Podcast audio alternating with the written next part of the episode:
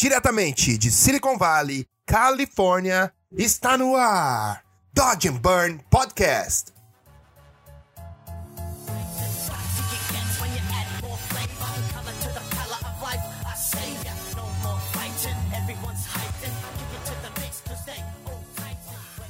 Fala galera, estamos começando mais uma semana aqui no Dodge and Burn Podcast. Essa semana eu trago um convidado super especial. O nome dele é Alexandre Kise. Se você já trabalhou com Photoshop, você deve ter ouvido o nome desse cara, porque esse cara é uma lenda no Brasil quando se trata de Photoshop. E ele também tem um evento dele, o Photoshop Conference, que já, já estão com as vendas abertas. E quem se interessar, vai para o site www.photoshopconference.com.br que você vai encontrar todas as informações lá. Bom, vamos pro papo. Bati um papo muito legal com o Ale, conheci ele pela primeira vez, a gente trocou uma ideia. O cara é gente boa demais, o cara é, é uma figura com uma didática super legal e um cara que tem muita história para contar, porque é um cara que praticamente desbravou esse mercado de Photoshop sozinho e há mais de 15 anos vem fazendo um sucesso absoluto, tanto nas suas aulas como nos seus eventos. E é um prazer pra gente ter ele aqui. E sem mais delongas, vamos soltar esse papo, galera, porque tá super especial e eu tô louco para compartilhar com vocês. Pera aí, deixa eu falar com o meu DJ. Solta o som, DJ!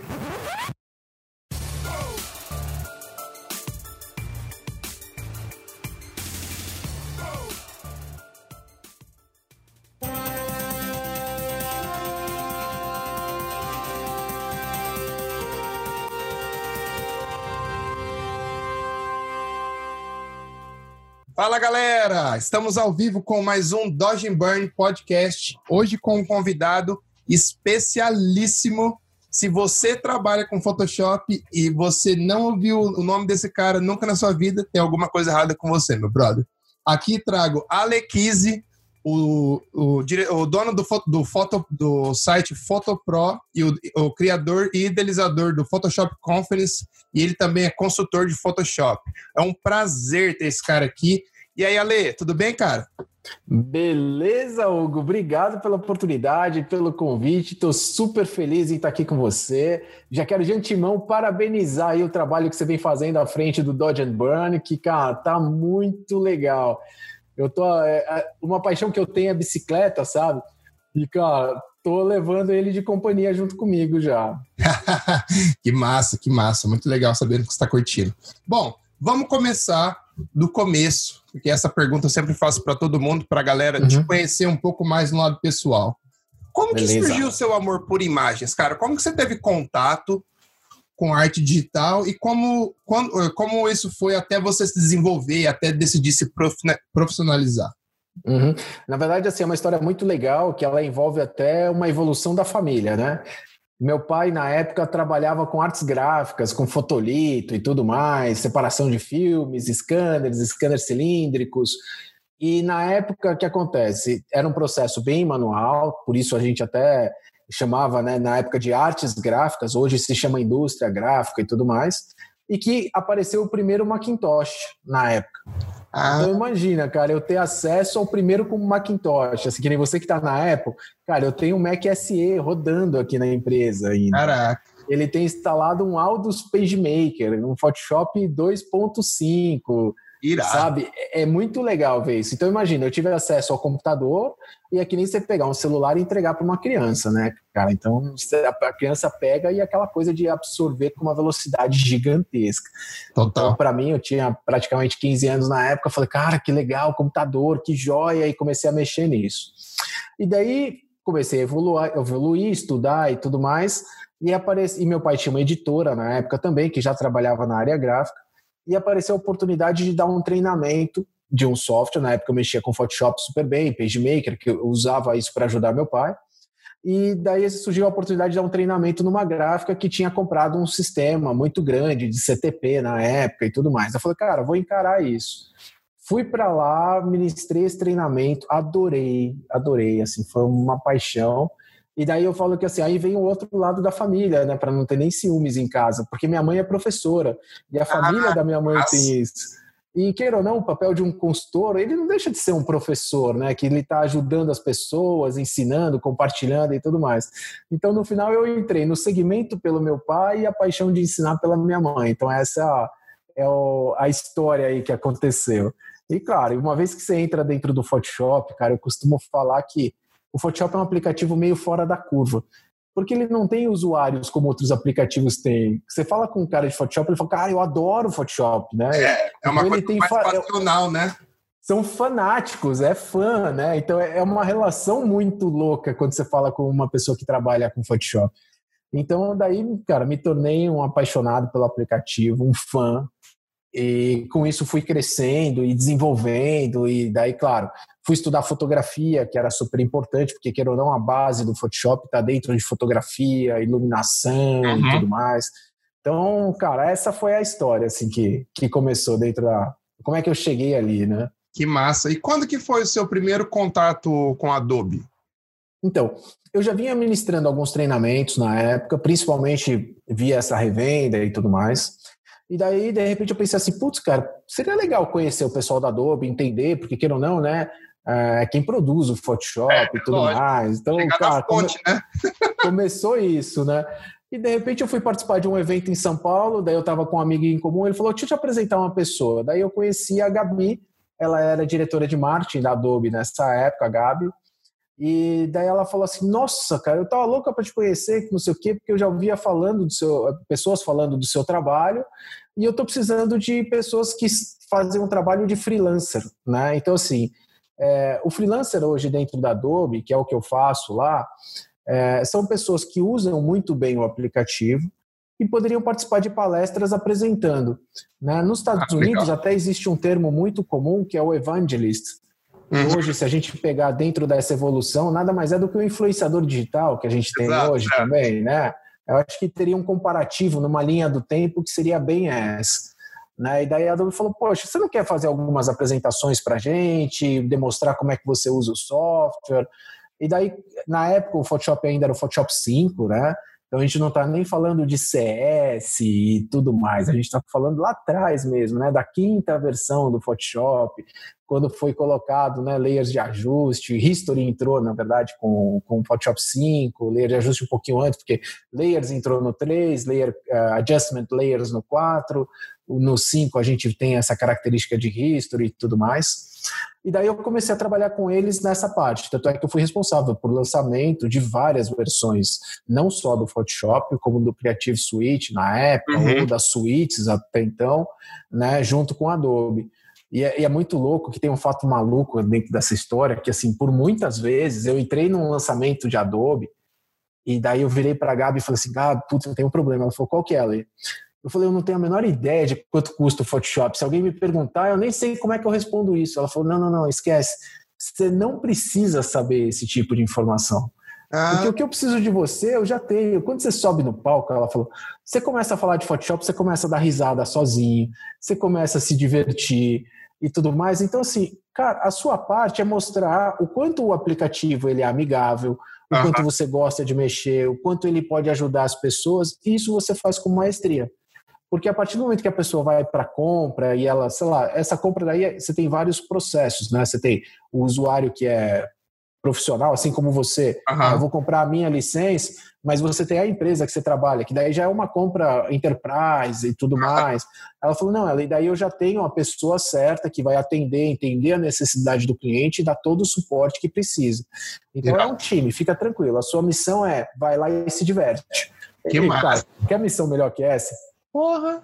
E você realmente tem muita aptidão para isso, cara. Porque eu lembro quando eu vi, eu acho que o primeiro workshop que eu participei com você, há muitos anos, a gente estava falando até em off no Hotel Vitória, em Campinas, e uhum. ela perceber, falando assim, caralho, esse cara, o cara, ele passa pelo Photoshop muito legal, eu estava no início ainda, e aquilo meio que explodiu a minha cabeça, e ficava lá anotando, falei, puta, eu preciso um dia chegar e trabalhar com a mesma, a mesma naturalidade que esse cara trabalha, porque ele Ai, vai parecer muito fácil sabe? Então, isso era uma coisa muito legal da galera que participava dos seus treinamentos, não só por aprender os truques e dicas, mas vendo você, tipo, fluindo com o programa, sabe? Como se fosse eu, eu sempre uso essa analogia assim. Às vezes eu tô fazendo meus trabalhos aqui, tipo, eu parece que eu tô fluindo com a música, sabe? Tipo, é uma coisa Exatamente. Que, que vira meio que uma só, sabe? Você sabe que existe um termo para isso, que você entra em flow, né?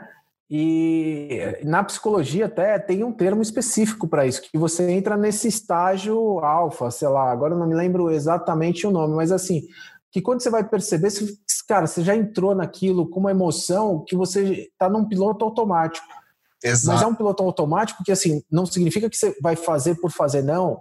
Você está extremamente atento, você está com o seu limite de qualidade máximo, é. mas é uma coisa que, quando você vai ver, você cara, é natural, assim, sabe? Existe até um estudo muito louco disso, outro dia eu estava falando, que é esse flow. Quando você pega um tenista e ele acabou o jogo, você coloca ele num quarto escuro e você fala assim, aponta para a ponta da sua mão.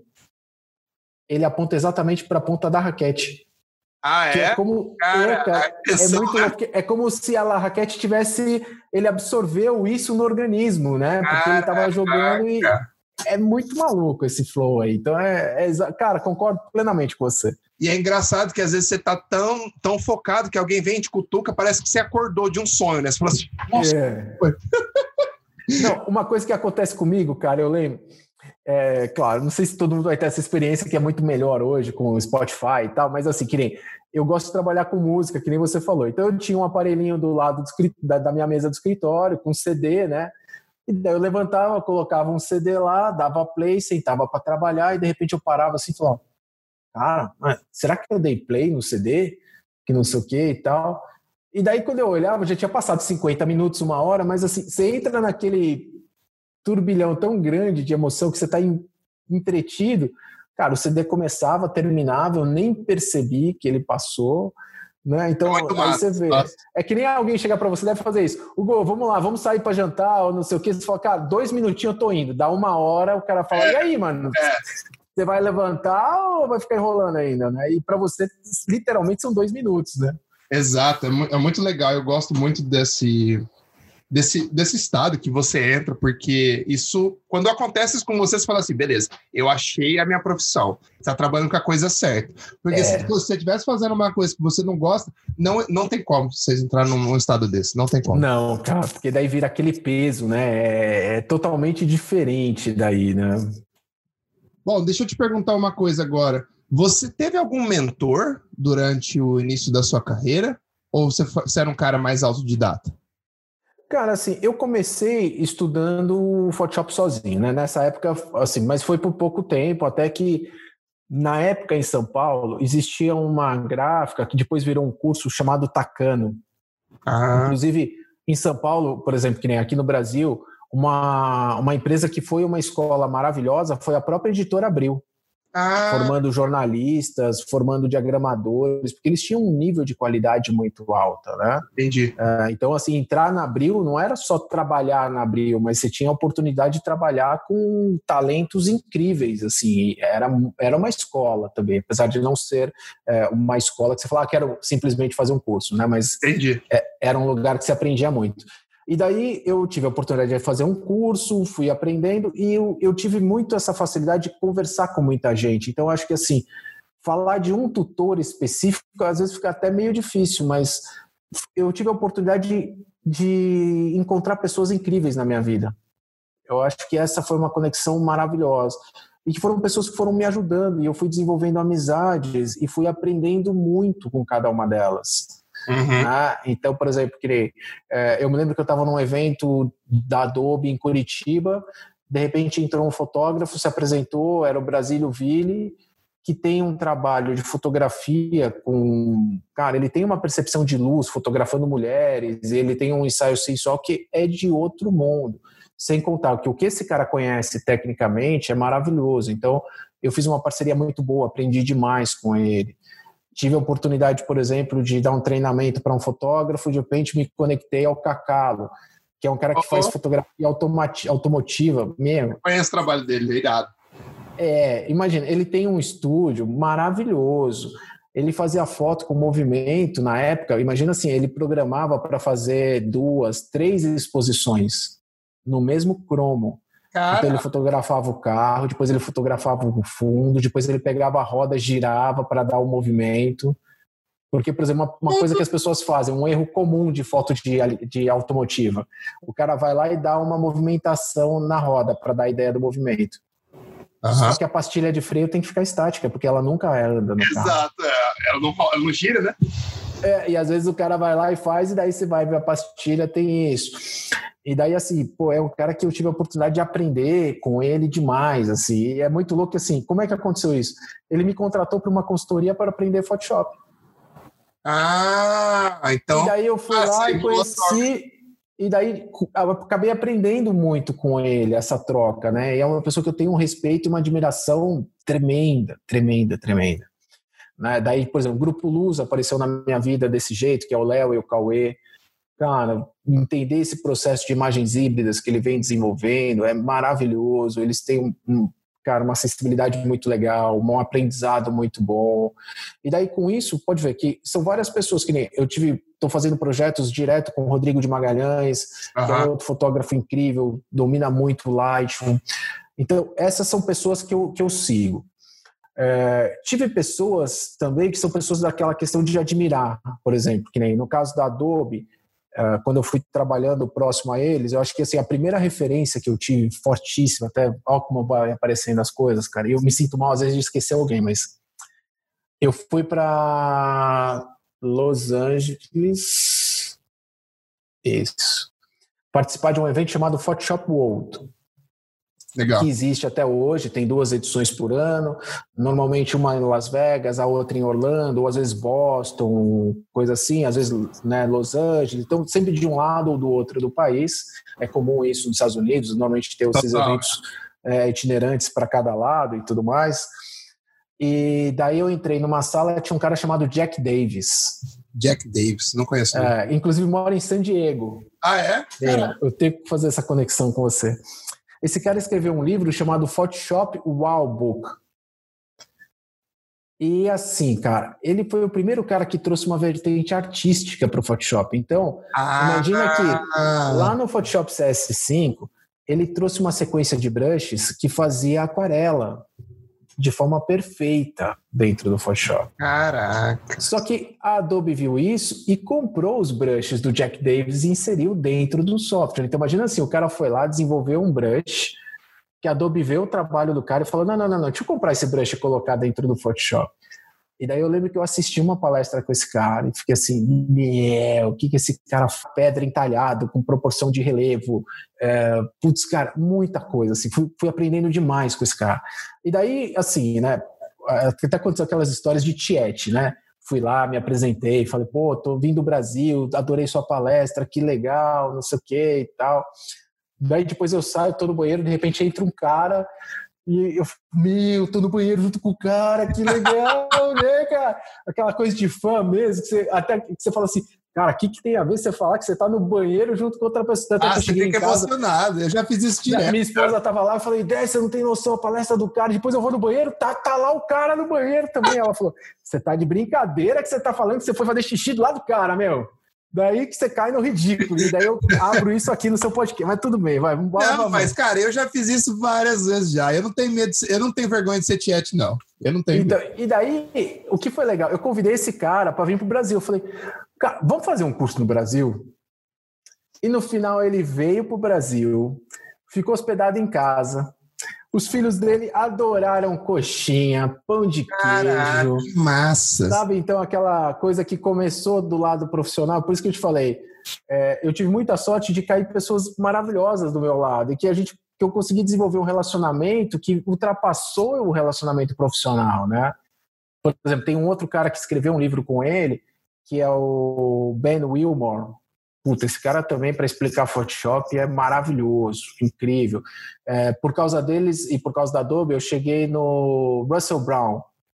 Não sei se já ouviu falar do Russell já, cara. Já. Um ícone, cara. Um ícone. Esse cara fazendo apresentação, monstro, uma coisa assim de outro mundo. Daí a gente tem Julianne Costa, que faz uma apresentação de Lightroom de tirar o fôlego. Então, pô, ó que legal, quantas pessoas vão passando na sua vida e daí você vai, né, por exemplo, que nem o, nos Estados Unidos, um cara que é muito forte, conhecido é o Scott Kelby. Uhum. Uh, né? E o, o Scott, ele tem uma, um, o meu perfil é muito próximo do dele, eu vejo isso. Assim, por exemplo, eu não me considero um artista digital. Eu, minha, meu lado artístico não é tão evoluído. por isso que assim, eu sou um consultor. Então, qual que é o meu fluxo, cara? É apresentar o Photoshop, como as pessoas podem usar e tudo mais. E que nem você mesmo falou, ah, eu fui na palestra e gostei muito da maneira como você trabalha com o Photoshop fluindo e tudo mais. E assim, eu apresento um curso de Photoshop com imagens dos meus filhos, com algumas coisas que eu faço. Hoje eu já me arrisco mais em fazer algumas fusões, em algumas artes, mas assim, eu não tenho o talento que você tem. Entendi. Né? Assim, você é um artista. Né? Mas são vertentes diferentes, né, cara? Eu acho. Não tem. É, uma coisa não, não conflita com a outra, eu acho. É, porque por um tempo eu até me conflitei. Eu falei, cara, mas eu não tenho um trabalho autoral maravilhoso, que não sei o que e tal. Daí, cara, caiu a ficha assim, falando, cara, mas a, o meu DNA é ensinar, essa é a minha paixão. Exato. É. Né? É compartilhar. Então, assim, claro, se eu conseguir fazer isso com imagens maravilhosas, muito mais legal. Estou tentando, faço parcerias e vou aprendendo e tudo mais. Mas uh, esse é meu DNA. Então, assim, cara, a história é essa. Então, quando a gente pensa nesses mentores, assim, são, eu tenho pessoas que eu converso todo dia. Eu tenho certeza que a gente vai começar a conversar direto. E é, é essa a ideia. Como eu converso com o Cauê, com o Rodrigo, com o Brasílio, com o Cacalo, é, entre tantos profissionais que eu fui conhecendo e tendo essa amizade, essa sinergia. Irado. E o que é legal é que quanto mais. Às vezes você acha que você precisa aprender com um cara que é parecido com você, mas o quanto mais diferente a pessoa for e você trocar ideia com ele, mais você vai aprender. Às vezes o cara uhum. tem, que falou do fotógrafo, o cara tem um olhar totalmente diferente do seu, sabe? Então você começa a trocar ideia com essas pessoas, cara, você começa a aprender na velocidade da luz mesmo. Isso é muito legal. Exatamente. E daí você tem essa visão é, são realidades que vão se somando, né? Você traz Exato. mais argumentação para sua imagem. É essa a ideia. E eu aprendi isso, cara, muito cedo, assim, muito legal. Então, pô, concordo com você plenamente. Você falou do, do prazer por ensinar. Qual que é o maior prazer de ensinar as pessoas, assim? Você que já é um cara que já fez um milhão de cursos, todos os lugares, assim. Qual que é a, o maior tesão que você sente quando você, come, quando você vai dar um curso? Você, ah, às vezes vê um cara ou um cara vem falar com você que fala assim, puta, fiz seu curso, cara, aprendi muita coisa, não sei o que, obrigado. O que que... que, não, que... É, por exemplo, que nem assim, ó, um depoimento que você deu hoje, você falou, pô, Ale, me lembro do, do curso que eu fiz com você em Campinas, no Hotel Vitória, você trabalhando com aquela facilidade tremenda e tudo mais. Cara, a gente não está falando de um curso que aconteceu ano passado. Fazem uns, uns 15 anos atrás. É, Cara, tava... E daí, assim, se isso marcou você, é porque o curso foi legal, porque somou. Isso, de certa maneira, teve um impacto positivo. Total, total. Né? Então, total. escutar um depoimento desse e falar, cara, olha que legal, cara. Pô, acabei de descobrir do Hugo que ele participou de um curso meu e adorou, por exemplo. Então, é uma emoção sem igual. Assim, é que nem você, quando você conversa com alguém, o cara fala assim: Hugão, eu lembro de um material que você fez que é piração, que por mim eu te impresso e ia colocar um quadro aqui para ficar olhando todo dia de tanto que eu gosto desse material. Daí você fala, cara, é, é melhor que dinheiro. Melhor que é, melhor que dinheiro, é melhor que qualquer é. coisa. É por isso então, que é por isso que a gente trabalha, a gente faz o que a gente faz, né? É, exatamente. Então essa realização é, é isso, cara. Assim, então eu, eu tenho isso para mim assim muito claro. Assim. Então quando alguém chega e fala, pô, Ale, acompanho o seu trabalho há um tempão, putz, aprendi muito Photoshop com você, minha vida ficou mais fácil, que legal, quero agradecer e tudo mais cara, não tem preço, cara. Aí é, é aquela coisa que fala, nossa, missão cumprida, sabe? Que delícia. Exato. Aquilo que era proposta aconteceu e, e, e, cada vez maior. E uma coisa engraçada é o seguinte: você já pensou no tanto de aluno que você já formou? Então, cara, não é louco?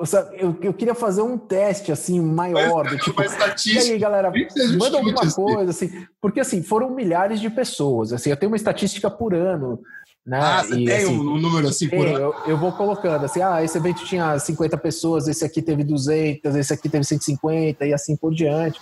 Então, assim, por ano, putz, num ano forte, cheguei a passar por 4, 5 mil pessoas. Ah, pra você ter uma ideia, em 2010, eu lembro até hoje, cara, eu fiquei oito meses viajando. Assim, não consecutivos, mas imagina assim, a consultoria é muito louco, porque os cursos aconteciam com muita frequência sexta e sábado, normalmente. Entendi. Que então, era tipo uma imersão, né? A gente ficava. É, que esse curso era o sábado o dia todo, que era um curso para foco intermediário avançado e tudo mais, que essa é a minha praia, assim. E, cara, eu lembro que eu chegava em casa, tipo, terça-feira, saía, voltava na quinta, saía sexta, voltava domingo, daí segunda eu tava em casa, saía terça de novo. E, e, cara, foi esse ritmo maluco, então imagina, né? Um tempo gigante fora de casa no ano. É, daí depois fui mediando isso, controlando melhor a agenda, a gente vai aprendendo, porque não, família, tem que saber controlar tudo isso, né? O, dosar a coisa, mas, cara, viajei demais, milhares, milhares de pessoas, muito, muito gostoso. Irado, irado.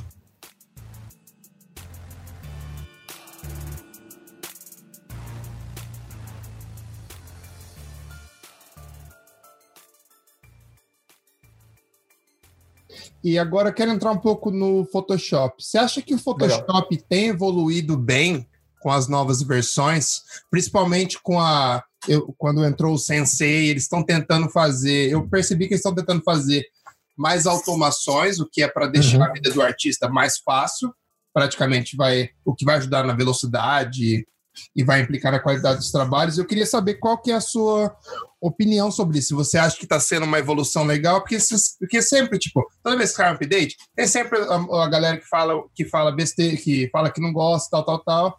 Mas essa galera, é um, né, às vezes, são um bando de hater, né? Que às vezes o cara só quer ver defeito e o cara não vê o lado, o lado da empresa em si. Eu queria saber qual é a sua opinião de como você vê o aplicativo evoluindo. Você que é um ah. cara que está desde o começo, assim. Só queria uma opinião sua sobre isso. É, eu acho que assim, a, a primeira coisa é que assim, a Adobe está de parabéns. Porque vamos pensar assim, a gente está falando de 30 anos de Photoshop.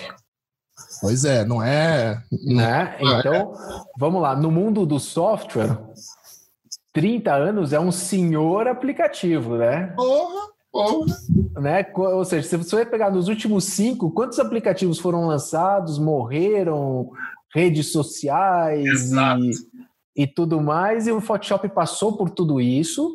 E assim, muitas vezes quando você fala assim, cara, é, tá, eu estou usando o Photoshop, mas que outro aplicativo eu podia usar? é, você começa a pensar e você não tem um, uma opção direta. É. Nos últimos tempos até apareceram algumas coisas, mas assim, não com a força que o Photoshop tem e tal. Então, nada que, que, compare, né? Nada que compare. Então, o Photoshop, assim, a Adobe tá de parabéns, porque assim, manter um aplicativo assim não é fácil. É, é um time de engenheiros que é apaixonado por que faz. Como eu falei para você, essa paixão começa na engenharia e vai para quem está trabalhando com Photoshop todo dia. E eu vejo que ele vem se, se adequando, vamos pensar assim, com as necessidades do mercado. Né? Então, por exemplo, é, a evolução do aplicativo. Eu acho fantástico. Por exemplo, eu ainda sou um cara que, se tiver uma ferramenta para fazer patch automático, eu vou ser o primeiro a levantar a bandeira e falar: cara, eu vou usar todo dia. Aro de bicicleta, ferramenta de patch automático vai colar lá solta, porque, né? É essa é a ideia. Vamos colocar um exemplo prático aqui. Content Aware. Meu, tirar uma coisa com Content Aware é a coisa mais maravilhosa do mundo. Eu gosto de usar o carimbo, mas o Content Aware é mais legal nesse ponto. É, e às vezes você usa o Content Aware só para te dar uma base para você construir por cima, porque facilita muito, é só um clique, entendeu? Às vezes você não precisa usar aquilo, não é porque uma ferramenta nova foi usada que você vai usar só aquilo, você vai combinando, é, entendeu? Você vai combinando, exatamente. E daí, vamos voltar para a essência do negócio. Então, vou pegar duas essências aqui. Primeira delas, o Photoshop é uma ferramenta. Ponto. Se você abrir o Photoshop na sua tela, se eu abrir na minha, ou qualquer pessoa que está escutando a gente abrir o Photoshop, ele vai ficar parado, sem fazer absolutamente nada. Exato. Então, se você não for lá e apertar o botão, não vai acontecer. Tem até uma piada que eu acho maravilhosa, e já aconteceu comigo algo semelhante, mas é, imagina assim: a geladeira tá, tá lá fazendo barulho, chega um cara, olha na geladeira tal, vai lá dar um chute, ela para de fazer barulho fala: Ó, oh, então são 100 reais. E a pessoa, pô, mas 100 reais para chutar a geladeira? Ele falou: não, não, não. Eu sei aonde chutar. Isso é verdade. Entendeu? É essa questão. Então, no, quando a gente volta para o Photoshop, tem gente que vai falar assim: ah, Lê, mas daí o Content Aware vai fazer automático, não sei o quê, e daí a gente vai escutar aquela história dos sobrinho solutions, né? Ah, ah porque o cara tem um sobrinho que mexe no Photoshop e vai poder fazer uma arte que não sei o quê. Vai, mas qual é a qualidade dessa arte? Exato que, que ele vai entregar como resultado? Qual é a estética aplicada? Qual é a definição, a resolução? Ela tem os critérios técnicos necessários? Ela respeitou a questão de iluminação? Uma técnica de dodge and burn, que é o próprio nome né, que nem é do seu podcast. Pô, tem gente que pode usar dodge and burn e simplesmente destruir uma imagem. Exato, e, exato. tem gente que pode pegar o dodge and burn e falar: caraca, olha a diferença que esse cara conseguiu só aplicando essa técnica. Então, mais uma vez, o conhecimento, o embasamento é de quem está usando a ferramenta. Então, eu acho que assim, a Adobe ela vem otimizando esse processo. E eu me lembro uma vez numa reunião que eu estava com o diretor do, do Photoshop na época, que era o de desenvolvimento, e ele falou: Olha, a gente está se preparando para uma coisa que vai acontecer que é assim. Há 15 anos atrás, qual era o volume de imagens que você tinha? Era um. Uhum. Hoje, o volume de imagens que a gente tem é outro completamente diferente. É. Né? Porque o que acontece? Ah, vou trabalhar com o Instagram. Quanto tempo dura uma imagem no Instagram? Um passar do dedo? Exato. É. Antigamente a gente falava assim: ah, vou fazer uma, um anúncio na Veja. Não sei se você chegou a pegar esse tempo, mas assim. Cara, um anúncio na Veja era que nem assim, cara, minha, eu vou ter uma propaganda que vai para Veja que várias milhões de pessoas vão ver essa propaganda. Era e mais do que isso, elas vão parar e vão ficar curtindo essa propaganda. Né? Porque ela está impressa, eternizada, não sei o quê. Diferente de um post que ela passa. Então, hoje, a quantidade de imagens que a gente tem é muito mais rápida. E a automação do aplicativo permite que a gente atenda essa nova demanda. Uhum. Né? Então, eu, eu penso muito nessa questão da evolução, mas por trás, sempre o talento humano. É, e você vai dosando com o tempo também, sabe? Você vai fazer oh. uma imagem para Instagram, às vezes você não precisa daquela riqueza de detalhes, não precisa fazer uhum. um arquivo em 10K se, se ele vai Exato. Ser... Então você, com a experiência, com o passar do tempo, você vai medindo ali as suas armas aonde você vai usar, entendeu? Se for fazer uma coisa que requer muito mais detalhe, beleza. Mas se é uma coisa mais simples, ixi, tá bom. Tem que ser ágil. É, mais uma vez, uma frasezinha de efeito, né? Para cada sapo, você manda uma pedrada. O Exato. sapo é pequenininho, você não precisa pegar aquela pedra gigante e queimar ela dentro desse cara. Então, é, é por aí Exato. o negócio. E qual que é o seu setup hoje em dia? É, aí no escritório? Computador, monitor? Cara, assim, ó, sempre trabalhei com, com Apple, né, desde o começo, então, até porque, assim, se pegar na história, né, da brincadeira toda quando começou, o Apple foi desenvolvido para artes gráficas, uhum. design gráfico. Então ele já tem essa essência desde o começo. E depois a gente tem aí os PCs não tinham essa característica, era muito difícil. Então a Apple, que nem você não turbina seu Apple, você compra uma, você adiciona memória, mas assim já é uma máquina que por concepção é uma máquina para você tirar da caixa e tocar porrada e, e, é o que eu faço. A, a, minha máquina é uma máquina de linha normal, né? Então eu trabalho com MacBook Pro uh, e tenho muito conforto trabalhando, demais mesmo. Né? Uh, preciso de um bom monitor, então hoje eu estou trabalhando com os monitores da Bank, cara, são maravilhosos, maravilhosos. Eu ia perguntar, você gosta dos, desses monitores? Porque eles são, eles vieram com uma proposta de ser um pouco, não ser tão caro igual os outros, mas com uma qualidade uhum bem legal. E eu, eu, nunca tive a oportunidade de conversar com ninguém que usa esses monitores. Eu queria saber Cara, a opinião. Impressionado, estou impressionado. Assim, impressionado. Assim, é, eu tenho duas observações que assim, e assim, eu tenho contato com a Bank e, e o legal é que assim, quando eu trabalho com qualquer empresa, eu falo assim, cara, eu não consigo omitir minha opinião. Então, o que eu acho, eu falo, assim, é, é, bem por aí mesmo. E foi meio que por isso que o cara te chamou, né? É, exatamente. Pra ouvir a sua opinião. Então, assim, por exemplo, o monitor é, da Bank, eles têm até uma propaganda que ele fala assim: ah, o monitor sai calibrado de fábrica. E eu fiquei assim, cara, eu tenho medo dessa palavra, o monitor sai calibrado de fábrica. Por quê? Eu já dei consultoria em jornais, a necessidade é uma. Eu já dei consultoria para fotógrafos, a necessidade é outra. Exato. Ah, o cara que vai trabalhar para mídias sociais é outra. Uh, então eu tinha medo dessa essa, esse, essa compreensão que o monitor já viesse calibrado para a sua necessidade. Daí entrei a fundo, na verdade esse monitor ele tem um, um processo chamado AQ Colors. Então o que, que acontece? Eles fazem uma calibração do monitor para ter certeza que o monitor está operando em plenas condições. Ou seja, ah. que o ah. painel dele é perfeito, não importa a área que você olha em cima da sua tela, você está olhando mais do lado esquerdo, do direito, para cima, para baixo. Acho que você já viu alguns monitores que às vezes com o tempo fica um pouco mais avermelhado, amarelado, assim. Não, ele já sai com isso calibrado, certinho. Então, ou seja, ele sai tecnicamente perfeito para uso. Que e legal. daí o que você precisa fazer? Você precisa comprar um colorímetro, que uhum. é o que eu tenho aqui, para fazer a calibração desse monitor, ou seja, ajustar brilho, contraste, se tem uhum. alguma invasão de cores, se eu quero trabalhar com D55, D60, D65 e assim por diante. Então, assim, é, é um monitor excepcional, mas é importante ter um colorímetro, porque daí você calibra e daí sim, você pode falar, tem um sistema 100% confiável. E, cara, tô impressionado, com custo-benefício maravilhoso. Né? Pois é, né? Porque Antigamente, ou era o que? Era, era EISO?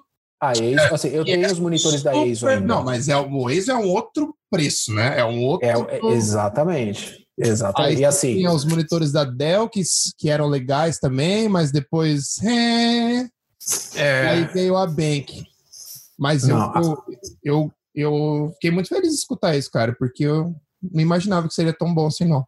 Não, pode entrar de cabeça, assim, eu tô Cara, sabe aquela coisa que você fala assim? Qualquer pessoa que pergunta, eu falo, cara, entra de cabeça que você não vai se arrepender. A única coisa que eu falo, ele tem que calibrar. Por exemplo, eu tenho o EISO também. Porque eu trabalhei eternamente com o EISO.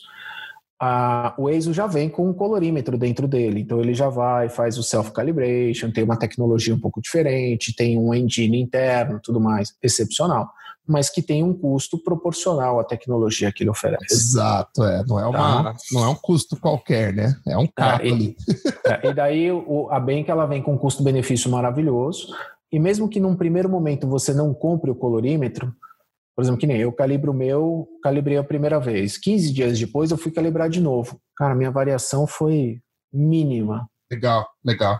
Não, então é isso, assim, o monitor e um colorímetro matou a pau. Irado. E agora eu quero entrar um pouco, eu quero perguntar um pouco sobre o Photopro. Como que surgiu a, a, ideia de montar a empresa e qual é a missão de vocês, que aonde você quer chegar e o que você espera que você consiga atingir com a sua empresa? Não, legal. Uh, tudo começou assim, como eu comentei lá no começo, a gente, meu pai tinha uma editora, né? A gente começou primeiro trabalhando com uma revista, então eu montei a primeira revista chamada Photoshop Pro. Ah. A gente rodava a revista e tudo mais. E daí eu pensei assim, cara, a internet está aí, tem tantos blogs e tudo mais, por que não criar um site? E daí eu falei, ah, vou criar esse site, Photopro. E daí criei com o objetivo de ser um site de assinatura, com Photoshop e tudo mais, ensinando o aplicativo.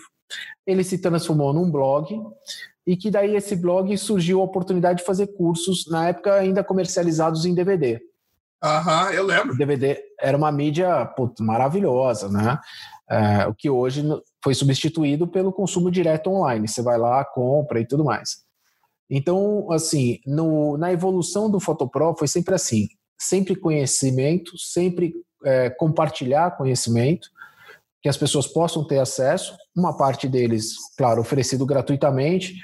A Lequise Live, que eu estou fazendo agora o tempo todo, é, tutoriais que eu disponibilizo, mas daí eu tenho os conteúdos pagos, que são os cursos, onde a gente pode entrar diretamente num tema. Eu falo assim, cara, eu pego agora esse tema, a gente vai destrinchar ele inteirinho. Tipo, eu tenho um chamado canais, máscaras e seleção, por exemplo. Irado. Eu entro a fundo, qual é a base por trás dos canais, das máscaras, da seleção, como utilizar essas diversas técnicas, como combinar essas técnicas. Né? Então, é, hoje eu estou migrando realmente para a plataforma online 100%. É, ah. Não vou abandonar o presencial, porque essa questão do olho no olho, você poder conversar com alguém. É diferente, ah, né, cara? Ah, é você, vai, você vai sentir isso. Vamos até dar um spoiler aqui, galera. Ó, em primeira mão, o Hugo vai estar com a gente dentro do Photoshop Conference. Já está confirmadaço. e daí eu vou deixar aqui o para você responder essa pergunta depois do conference. Beleza, beleza. A hora que você beleza. descer do palco, cara, a emoção que você vai estar tá sentindo. Eu provavelmente vou chorar, eu sou chorão, você vai ver. Cara, aquela coisa de, assim, você vai lá e você mostra uma técnica para a pessoa e de repente você escuta uma coisa assim, nossa. É muito massa. Ah, é, essa, ó, me arrepia de falar, cara. E daí, na hora que você desce, a pessoa fala, cara, aquele negócio que você mostrou, deixa eu mostrar, falar uma coisa, mudou minha vida, porque, cara, eu fazia um outro processo, fazia de uma forma diferente, isso vai otimizar, vai me trazer agilidade, ou eu vou, a partir daí, pensei numa outra técnica, numa outra variação. Então, cara, essa emoção não, não tem igual. E o presencial permite isso, né? Essa conversa, que nem a gente aqui conversar, é uma delícia fazer isso. E uma coisa que o, até o, o Leonardo Luz falou falou para mim, quando a gente gravou semana passada, ele falou Legal. que uma coisa que ele sente falta também é de olhar na, no olho do cara e ver que ele tá com dúvida e, e conseguir extrair e explicar aquilo é. para ele, para sanar, para o cara não ficar, tipo, com aquilo na cabeça. Ele falou que isso também é uma, uma parada Irado. Mágica, é. Então eu acho que assim, é, eu entendo que o mundo digital ele é necessário, o digital é uma mega ferramenta, sem dúvida alguma, é, e que nesse momento que a gente está vivenciando toda essa bagunça de pandemia e tudo mais, e houve uma aceleração digital brutal. Brutal. Então, por exemplo, empresas que não tinham uma presença digital hoje têm presença digital aquelas que têm presença digital mudaram totalmente a maneira como é essa presença digital, uma força infinitamente maior. Né? Então, ela acelerou processos, mas assim, que nem você trabalha na Apple hoje, né? Eu ia até dar de exemplo isso, que, por exemplo, a loja de retail da Apple, que era o, o que era o, o, que fazia mais grana antes. A loja é, online, que é onde eu, uhum. o nosso time trabalha, é o suporte. Era o suporte do, das lojas de retail. Mas aí, como teve que fechar tudo, a pica caiu para o nosso lado e aí o nosso departamento até agora virou o principal. Exatamente. Engraçado, e, né? Certeza que a, a, aceleração que vocês fizeram lá, num período normal, você ia falar, não, o, o departamento, sei lá, ia evoluir em um ano para chegar onde chegou, e a gente fez em três meses isso. É. Né? Então, ou seja, agora, é, existe uma outra questão que assim, tá, a gente pretende voltar à vida ao normal. O digital vai continuar com a presença, mas eu, eu não acredito que a Apple vai deixar de ter loja. Não, não, é porque faz parte do, do core da empresa, sabe? É, é, faz parte da experiência. É, como... é de você entrar numa loja. É, é uma delícia entrar numa loja da Apple, cara, e você ah. ter tudo que você sempre imaginou só virar o pescoço, né? Você fala... É a atmosfera, né, cara? Tá, eu, eu é. cheguei aí naquela loja que tem perto do Apple Park, não, que é a loja mais bonita que eles têm. Meu Deus uhum. do céu. Meu Deus do céu. Só você quer comprar então, tudo. Por quê? Porque é tudo lindo. É, exatamente. Então, cara, é, é, aquela coisa. Vai acabar isso? Não. Eu acho que vai ter uma, uma acomodação. Teve o acelerar, essa, esse processo de acelerar e tudo mais, mas, cara, o mundo ainda vai ter essa questão da experiência, da gente poder interagir, conversar com pessoas. Pô, que nem que coisa mais gostosa que a gente poder, por exemplo, que nem um dia, sei lá, a gente se encontrar em San Diego ou em Campinas, no Conference. A gente tem um evento aqui, já vou até adiantar.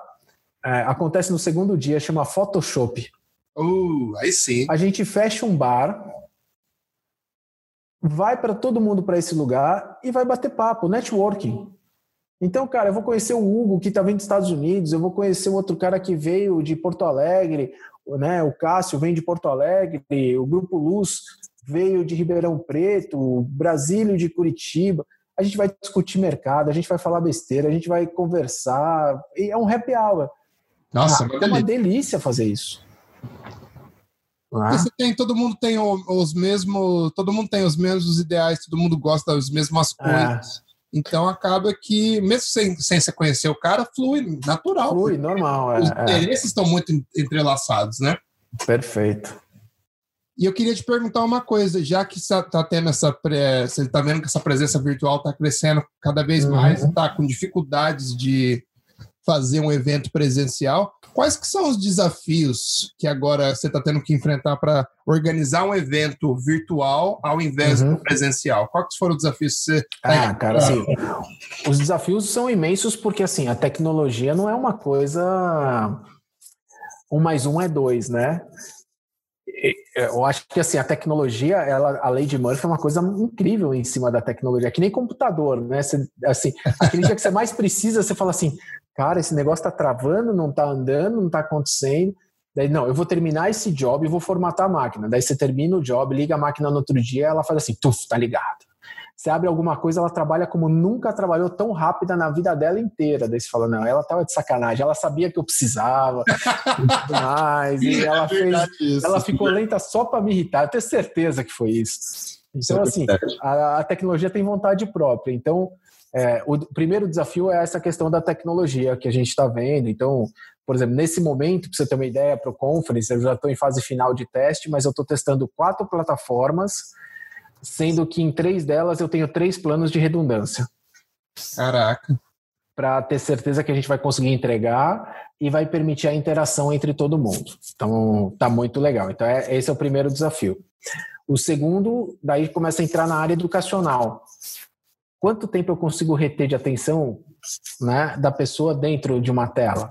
Uhum. Porque uma coisa é quando assim, ah, o Gão saiu de casa, foi até o evento e falou: vou assistir hoje um evento você estava predisposto, você foi lá para isso, você entrou né? na sala. A outra é, você está assistindo um curso online aqui, de repente alguém chega do lado e toca a campainha. Exato. Eu não tenho controle sobre isso. Daí, ah, vou parar para atender a campainha, daí da campainha você falou, não, fui pegar já um cafezinho, não sei o quê, daí tocou um telefone, às vezes você ficou uma hora fora, voltou e continuou seu curso.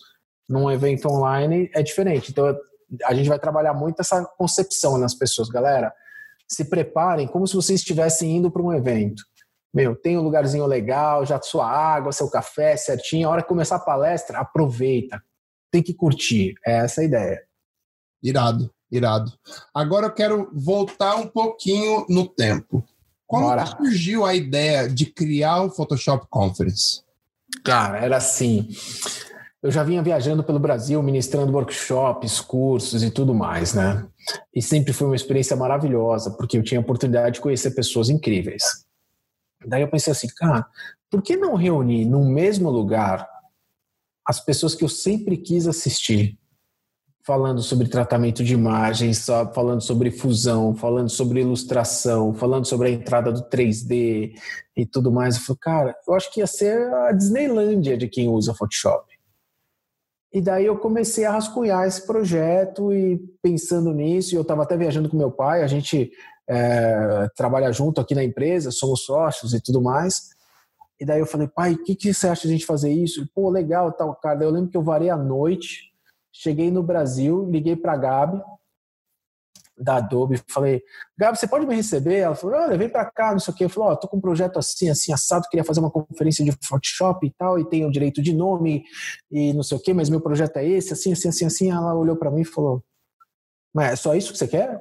Eu falei, não, como assim só Caraca. isso? Ela falou, não, você chegou com o projeto pronto, não sei o quê, você precisa só do meu sim. Eu falei, ah, eu queria saber se você achava legal. Ela falou, meu, tô dentro, vambora. Caraca, você chegou com tudo esquematizado já. Tudo esquematizado, horário, salas, estrutura, o que, que eu ia precisar. Uh, queria que a Adobe fizesse abertura com Keynote e tudo mais. Então, sabe, ela surtou e daí eu falei, ai, que legal. Daí colocamos, o, fiz todo o cálculo também, né? Aquela coisa de, vamos lá, lado empresário da coisa. Que era um assim, né? planejamento né? ali. É, quanto é que custa para alugar o salão? Quanto é que custa para alugar a sala? Quanto é que custa não sei o quê? Ah, legal, beleza.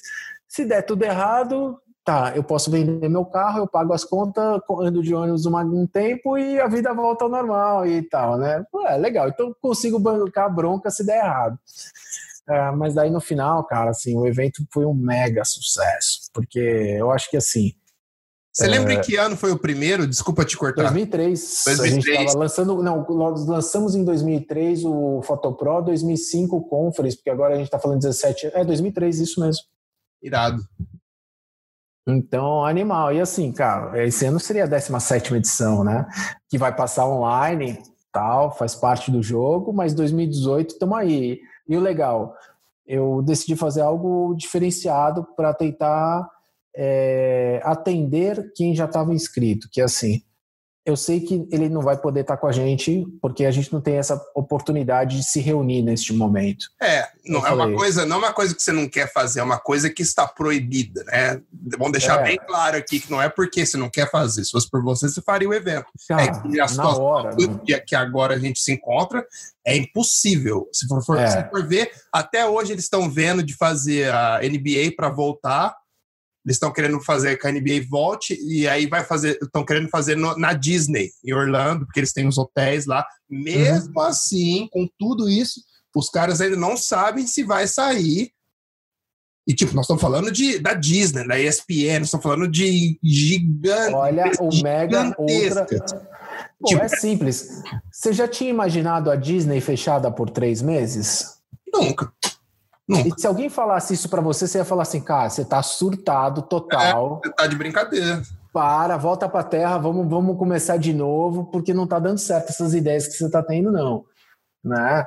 É, falar que a NBA ia parar um campeonato. Que, que nem hoje, você liga, né? Que nem aqui no Brasil, cara, tá assim.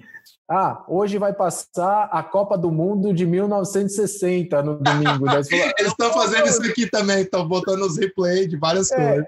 Né, que nem os Estados Unidos, aqui como no Brasil, você tem lá o canal de esporte 1, 2, 3, 4. Pô, era uma delícia passar e de repente você estava vendo lá o cara jogando tênis, depois basquete, futebol americano, hockey, natação, N, futebol, bike, que eu adoro. Né? E hoje está tudo parado. Então, assim, a gente não pôde realizar. Então, o que eu decidi foi: vamos fazer o evento online, mas eu entendo que o conference, a essência dele é a conexão das pessoas é estar tá junto. Então eu falei assim, cara, eu vou fazer 2021, que eu acredito que até lá a gente já aprendeu a conviver com tudo isso.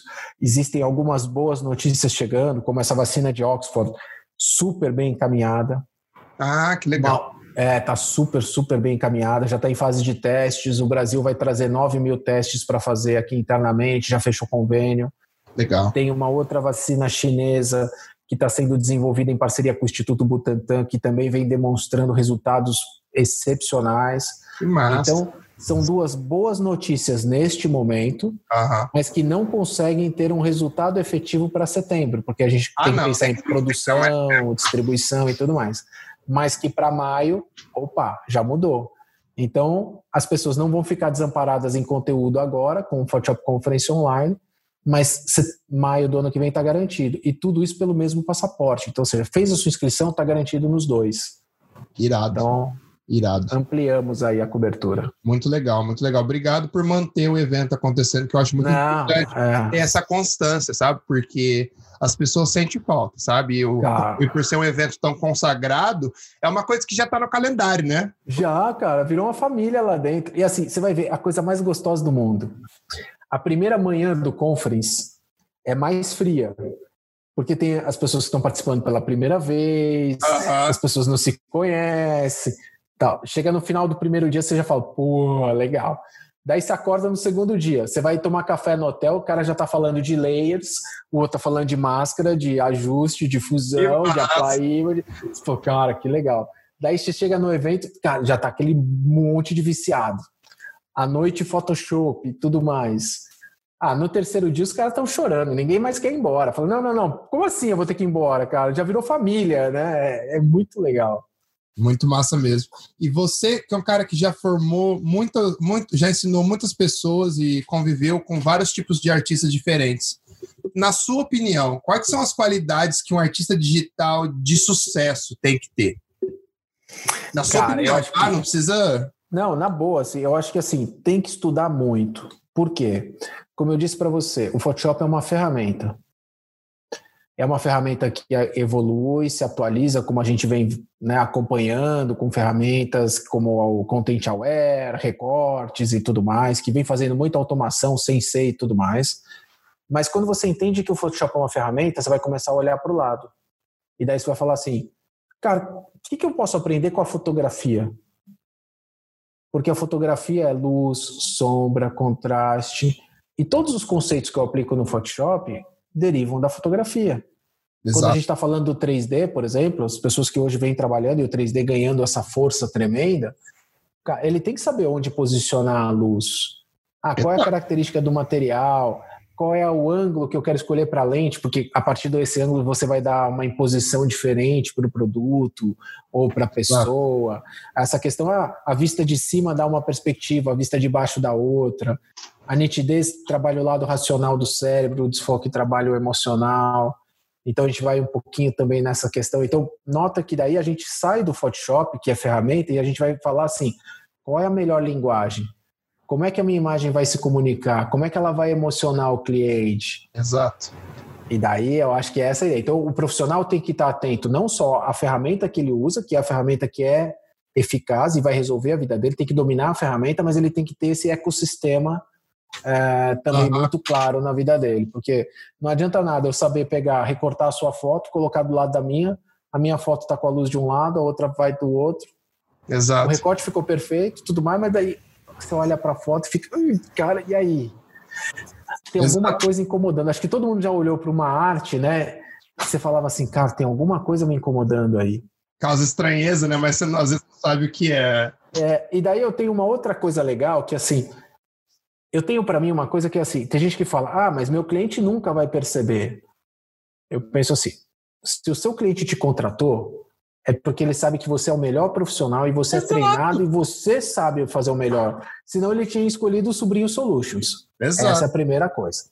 E a segunda é, todo mundo tem uma experiência visual. Porque você concorda que, por exemplo, você pode pegar um amigo que trabalha em outra área, mas quando ele sai na rua, o sol está vindo de cima, a luz bate no negócio e a sombra vai para o outro lado. Exato. Então, isso já virou uma referência visual para ele se ele olhar uma imagem que a luz está vindo de um lado e a sombra está indo para o outro, talvez ele não saiba falar assim, Hugo, ó, a fonte de luz está vindo daqui e a, a sombra está vindo para lá. Não, mas ele vai saber falar assim, cara, tem uma coisa muito louca nessa imagem, é estranho. Eu olho para ela e. Exato. É. Né? Por quê? Porque ele tem a percepção visual. Então, por isso é importante ter essa, uh, essa qualidade, aí, eu estudar isso.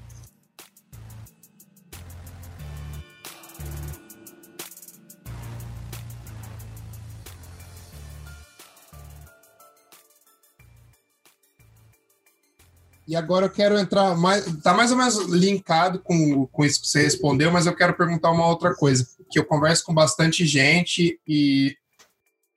E tenho ouvido sempre uma opinião meio parecida. Você acha muito importante, você acha importante para um artista digital saber o processo gráfico e como funciona, ou, ou até como funcionava o processo gráfico para ele para ter um conhecimento maior quando ele for fazer as artes deles, porque eu sinto que hoje em dia tem muita gente que aprende o software em si, mas eles não têm um conhecimento gráfico, tipo, não, porque não passaram por fazer fotolito, fazer cromo, uhum. essas coisas. Eu queria saber qual que é a sua opinião sobre isso.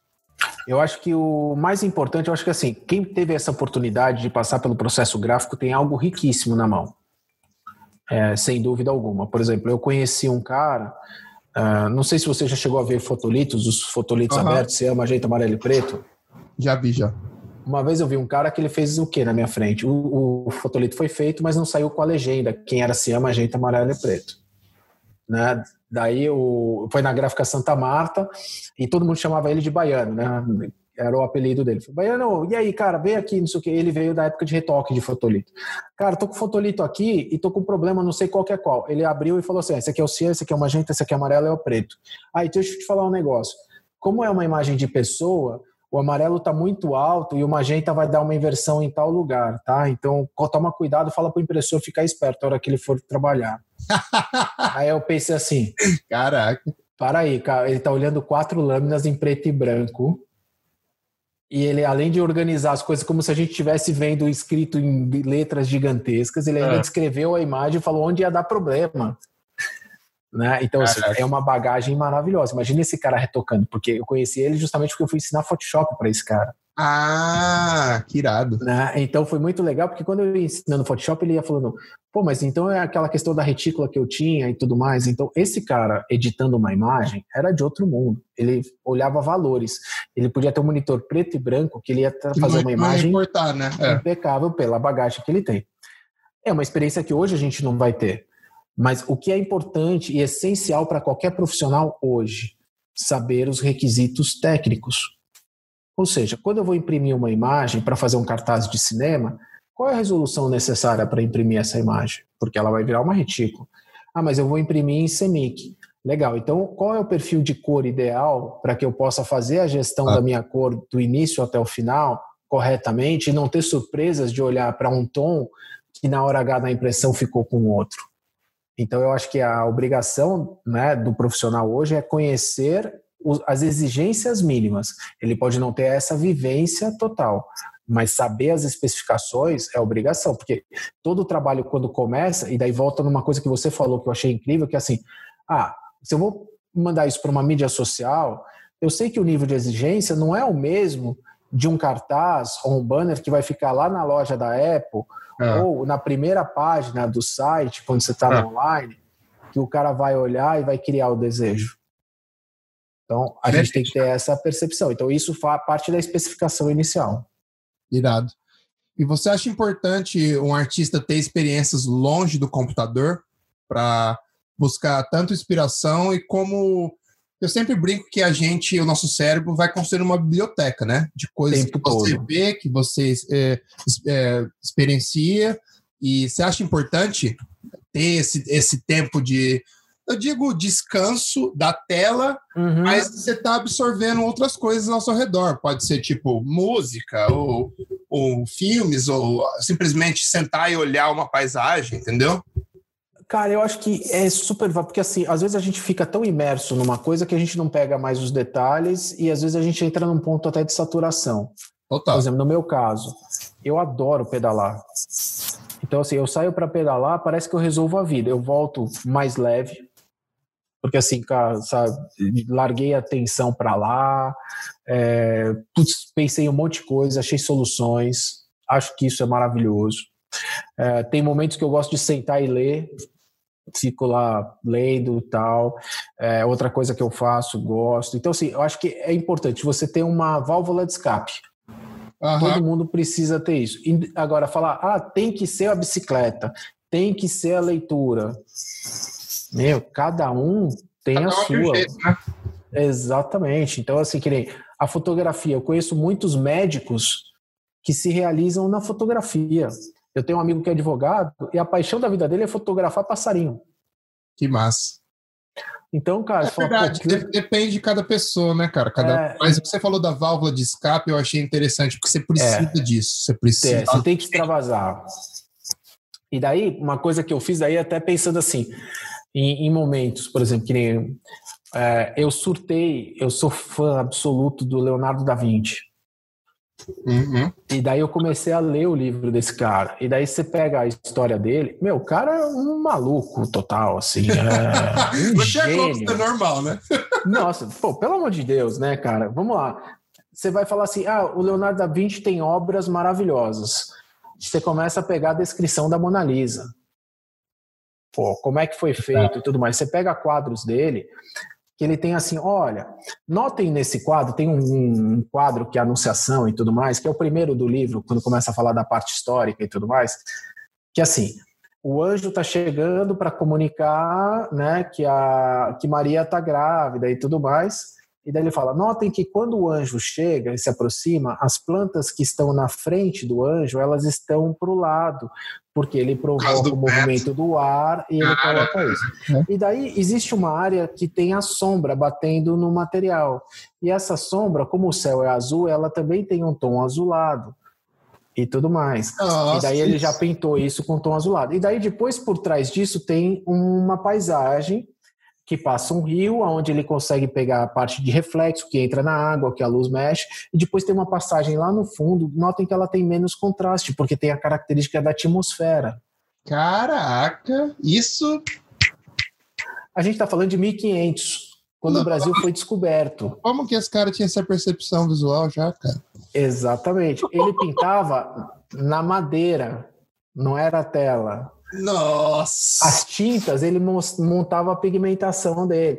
E daí eu fiquei pensando assim, cara, no Photoshop, com toda a tecnologia que eu tenho, não chega a um décimo do que esse cara fazia naquela época. Cara, muito fora do grau de percepção. Então, assim, foi uma pessoa que eu, assim, eu comecei a ler e surtei. Daí ele tem uma história incrível na parte. Ele desenvolveu armas, é, ele desenvolveu conceitos de cidade. Cidade. Você tem uma ideia? É. Cidade. Tem cidade que ele desenhou a cidade, a parte de fluxo de pessoas com esgoto, quando chover, para onde vai a água, o que, que acontece e tudo mais. É, tem uma coisa, acho que chama helicoidal. É, sabe aquela. É uma, um elo infinito. Ah, eu sei, sei. Vai, que vai girando. Se tem uma engrenagem, ele vai girando. Quem desenvolveu isso foi Da Vinci. E é o mesmo sistema até hoje. Daí ele tinha uma paixão maluca, cara. Olha, eu começo a falar de Da Vinci num. Não, isso é legal pra caramba, pode continuar, tá é, É, ele, ele tinha uma coisa maluca que ele fazia na época que ele começou a dissecar cadáveres. Ah. Por que, que ele começou a dissecar os cadáveres? Porque ele queria entender qual era o músculo das pessoas, para quando ele pudesse pintar alguém desenhando, é, sorrindo, ele sabia exatamente qual era o músculo que puxava, como acontecia. Pra fazer certinho. Então Caraca. ele começou a fazer isso e ele fez um atlas de ah, é todo é verdade, o corpo humano. O... É verdade. tem um homem vesuviano. E daí, em cima disso, ele começou a desenvolver o coração e desenhar como era o fluxo do coração e tudo mais. E, de, e, ele, claro, imagina, ele foi o primeiro cara que fez o desenho não só chapado, mas com a visão tridimensional. O Atlas dele é o primeiro e tem muitas imagens usadas até hoje que são dele. Ah. Ele descreveu uma primeira teoria do coração que ela só foi comprovada em 1980 e pouco com os exames de imagem, porque até então você não podia abrir o coração de uma é. pessoa enquanto estava viva. Então, assim, até então era de secar as mortas. E só agora, com os exames de imagem, falaram: ó, a teoria que Da Vinci fez em 1500 de como funciona a válvula que ela abre e fecha, ela tá certa. O cara estava certo desde lá. Meu. Nossa, ah, surreal. Fala sério, cara. É, pô, quem tiver oportunidade, quem curtir ler e tudo mais. Tanto é que, assim, quando eu, eu vejo qualquer exposição de Da Vinci, eu, falo, eu vou entrar para ver, porque, pelo amor de Deus, é, você aprende o tempo todo, assim, é, é muito legal. Massa. E, bom, eu acho que você já meio que respondeu essa, que eu ia perguntar quais são os seus hobbies fora do trabalho. Você já falou, é. você tem mais algum ou não? Putz, cara, a bicicleta é minha paixão. Eu adoro correr também, tô fotografando, tô curtindo, mas assim, a bike pega na veia. que massa. E você que é um cara que está no mercado faz muito tempo, qual é a maior diferença que você vê no mercado de 15 anos atrás para o mercado hoje em dia da arte digital no Brasil? Eu acho que a gente tem hoje uma facilidade muito grande de ferramentas, acesso à informação e tudo mais, uhum. e que as pessoas, num primeiro momento, podem ser levianas ou mal preparadas pela tecnologia rápida que tem disponível. Então, elas, por aceitar, assim, ah, aprendi sozinho, fiz desse jeito, é, ela acha que pode fazer e está tudo bem. Então, falta esse, esse conhecimento mais a fundo. Por exemplo, que nem você, olha a carreira que você tem mas que nem eu estava escutando seus podcasts, eu me lembro do podcast específico que você fez junto com o Brito também, aonde vocês começaram a falar, cara, eu fui atrás de tal cara, eu fui estudar tal coisa e tal. Olha, cara, a quantidade de referências que vocês passaram naquele podcast, você tem uma ideia, eu fui pesquisar. né? Falei, cara, olha quanta coisa legal. E vocês falaram de digital art, vocês falaram de concept, vocês falaram de match painting, né? Olha a quantidade de a bagagem de informação. E eu vejo que assim, é, lá atrás, os profissionais precisavam ter essa bagagem. Ele chegava com isso. Uhum.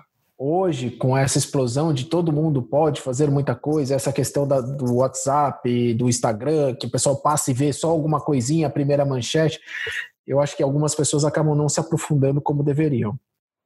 Mas, inevitavelmente, se você pegar as pessoas que têm mais sucesso, você começa a conversar com eles, eles não pararam na primeira folha, eles foram para a segunda, para a terceira, para a quarta, ou seja, eles foram se aprofundando. Exato. Eu concordo, eu concordo mesmo. Achei bem legal a resposta. Ah. E é um cara que se motiva quando vê trabalhos de outra, outras pessoas? Tipo, você tá no Instagram, por exemplo, você vê um trabalho hum. de um cara que você conhece, fala assim, puta que massa. É uma coisa Nossa. que motiva a produzir também? O tempo todo, cara. O tempo todo, assim. Cara, acompanhar o trabalho de amigos, ver coisas que me chamam a atenção, salvo como referência e tudo mais. E assim, um lugar que eu adoro as referências: cinema. Cara, cinema para mim é, marav é mágico. É tudo. Às vezes eu tô assistindo uma cena no cinema e falo assim, cara, preciso fazer uma fusão disso. É, é, não, eu paro. Meu, olha a luz que o cara fez, olha esse ângulo e não sei o quê. A ponto assim, e isso é uma coisa triste, daí que eu vou falar. É, a gente não tem mais locadora, né? Eu cheguei a ficar amigo do cara da locadora só para pedir os cartazes que na locadora ah, normalmente assim. Os cartazes, é chegava, eh, chegava o filme novo, pô, aquele cartazão e eu lá babando. Ou que nem eu ia no cinema, né? Minha esposa, por um tempo, ela demorou para entender isso. Eu falei, não, vamos um pouco antes, não sei o quê, porque assim, eu não conseguia só entrar no cinema, eu tinha que parar um pouco na frente do cartaz, ah, ficava namorando o cartaz ali e tudo mais, e depois entrava no cinema. E, então, assim, cara, o cinema foi uma referência. Pra você ter uma ideia do que eu fiz, cara, é, teve o filme do Coringa agora, que eu achei maravilhoso. Maravilhoso. Não sei se você chegou a ver o display do Coringa. Não vi. Cara, imagina o display de 1,70m, oh, quase 2 por 2 praticamente, e ele tinha uma lenticular. Então, quando você entrava de um lado, você via a face do personagem, e do outro lado era o Coringa. Que massa!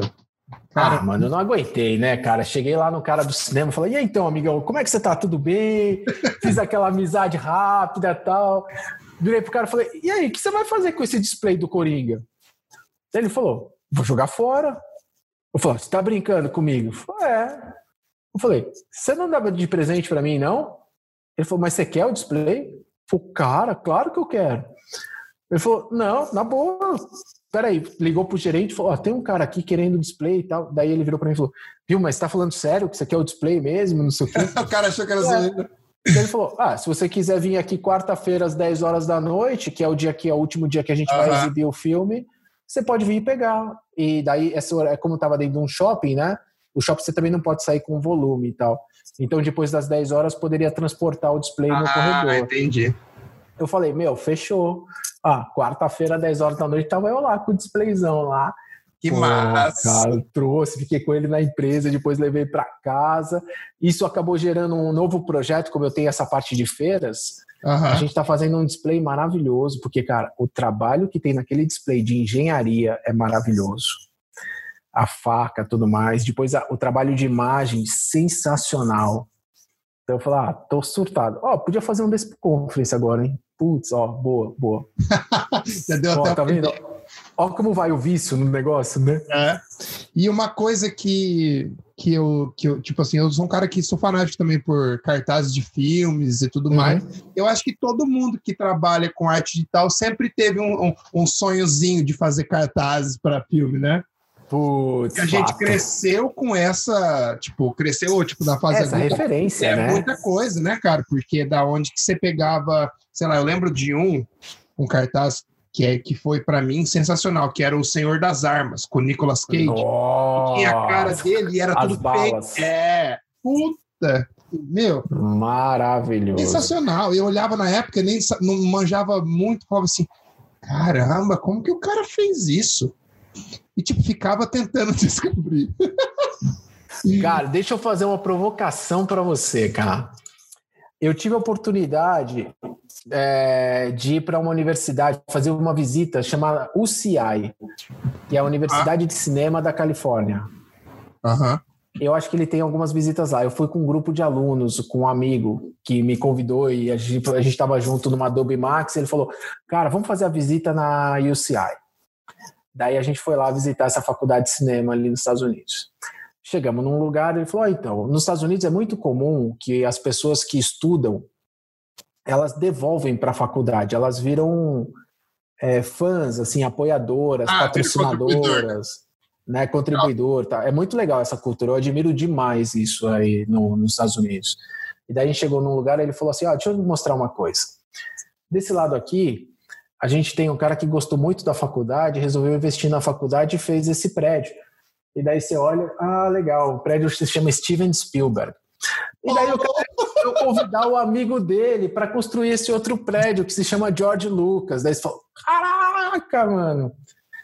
Agora, o mais legal, eu estava andando nos corredores da faculdade. Faculdade de cinema, cartazes de cinema para todo lado. Caraca. Autografados. Nossa! Mano. Cara, o cartaz do ET autografado. Putz. Sabe? Ah, cara, meu, que experiência. Se você tiver essa chance de visitar o campus algum dia, uma vez que você está próximo. Aí... Ah, depois que acabar aqui, já vou começar a procurar isso aí, porque deve ser uma experiência surreal, Nossa. cara. Surreal. Você tem uma ideia? Os caras tinham lá na sala de estudo, uma das salas era patrocinada pela IMAX. Então eles tinham uma sala onde as poltronas se mexiam, a tela se mexia, porque eles podiam testar absolutamente tudo o que eles queriam para poder dali gerar projetos que poderiam ser transformados e levados para salas de cinemas da IMAX pelo mundo.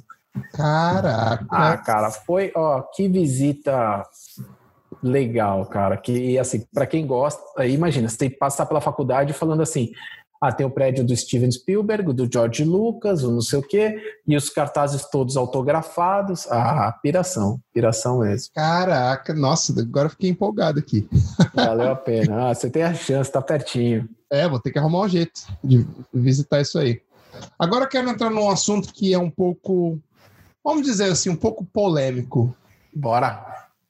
Qual que é a sua opinião dos grupos de feedback nas redes sociais? O que, que não sei se você participa ou não, mas é uma coisa que eu noto, por exemplo, eu noto que tem bastante gente que ajuda, que entra para ajudar, mas você nota que tem pessoas que vêm para se autopromover às vezes ou vêm ali para uma crítica muito mais destrutiva do que ter uma crítica construtiva. Qual que é a sua opinião sobre. Eu sempre não, converso com acho... a galera que vem aqui, por isso que eu achei legal perguntar para você que você é um não, cara. animal, é, animal. Eu acho que é legal para caramba. Você sabe que até vou falar de uma outra coisa junto com isso, mas assim, primeiro, eu acho que quando você está dentro de um grupo com pessoas que têm essa característica do bem, às vezes você consegue ter um grupo menor, onde realmente você vê que o pessoal tem a sinergia e fala, cara, ó, esse colorcast não tá legal, essa sombra não ficou tão boa, esse contato não tá jóia, dá uma olhada nessa profundidade e tal, é legal.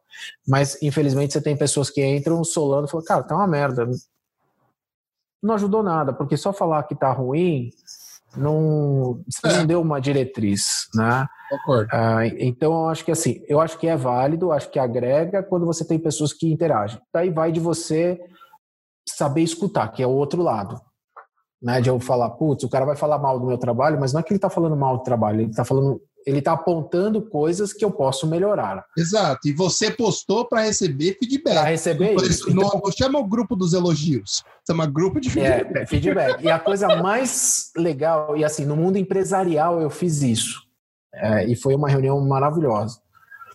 O cara chegar e falar assim: é, você fazer uma reunião aberta. E aí, o que, que, você achou do evento? Que nem a gente faz essa reunião do conference aqui.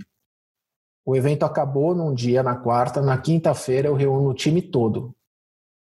Galera, e aí, o que, que vocês acharam? Todo mundo lá está perguntando para as pessoas, e aí, qual a sua opinião? E não sei o quê, que é uma pesquisa que a gente faz lá dentro. Esse dia é o dia que eu mais me controlo dentro da empresa. Porque é aquela coisa, você faz tudo com muito carinho.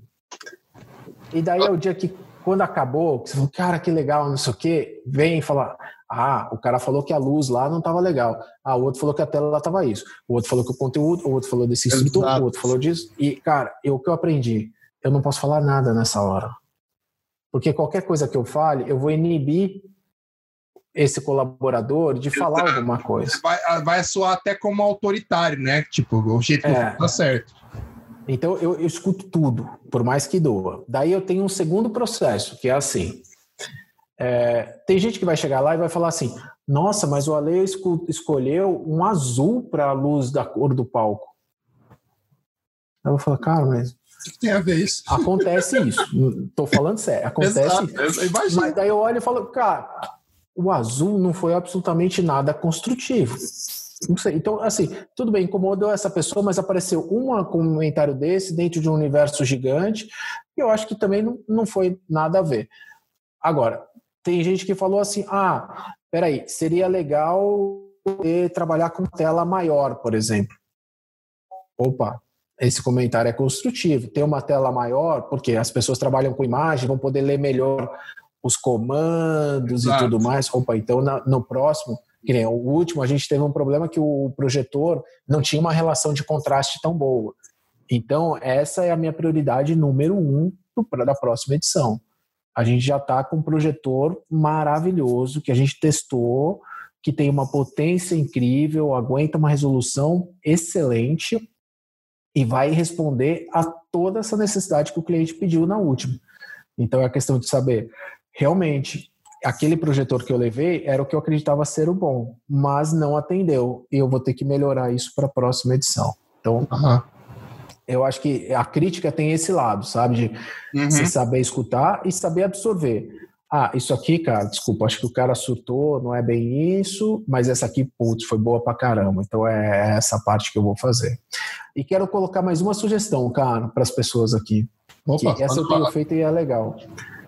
Às vezes eu pego uma imagem que eu terminei e tudo mais, e eu mostro para uma pessoa nada a ver. Ah, o que, que eu quero falar de nada a ver? Ah, tem a moça aqui que faz o café aqui na empresa. Uh, que eu, eu tenho hoje uma pessoa que trabalha comigo que é de marketing digital. Então imagina, o mundo do cara de marketing digital é planilha, número, ah. analítico e não sei o quê. E, e, a Mariana que trabalha comigo aqui. Eu falo, Mari, o que, que você acha dessa imagem? E às vezes quando ela fala assim, nossa, tá estranho isso aí, não sei o que e tal. Eu falo, opa, então eu, em algum lugar eu marquei toca ela é aquele observador puro, que não é o observador técnico, que quando olha para a imagem, às vezes olha e fala assim: nossa, tem alguma coisa que me chamou a atenção. Ela tem uma percepção muito legal. Ela às vezes não sabe descrever o que é exatamente, mas se ela fala assim: nossa, tem alguma coisa estranha, eu falo: opa, preciso melhorar a minha imagem. Exato, exato. Isso porque, faz todo sentido. É, porque é o que a pessoa que você faz as imagens que vão para a Apple. Quantas pessoas são técnicas como a gente que vão lá na Apple e vão falar assim: nossa, ó, esse detalhezinho que o Hugo fez aqui?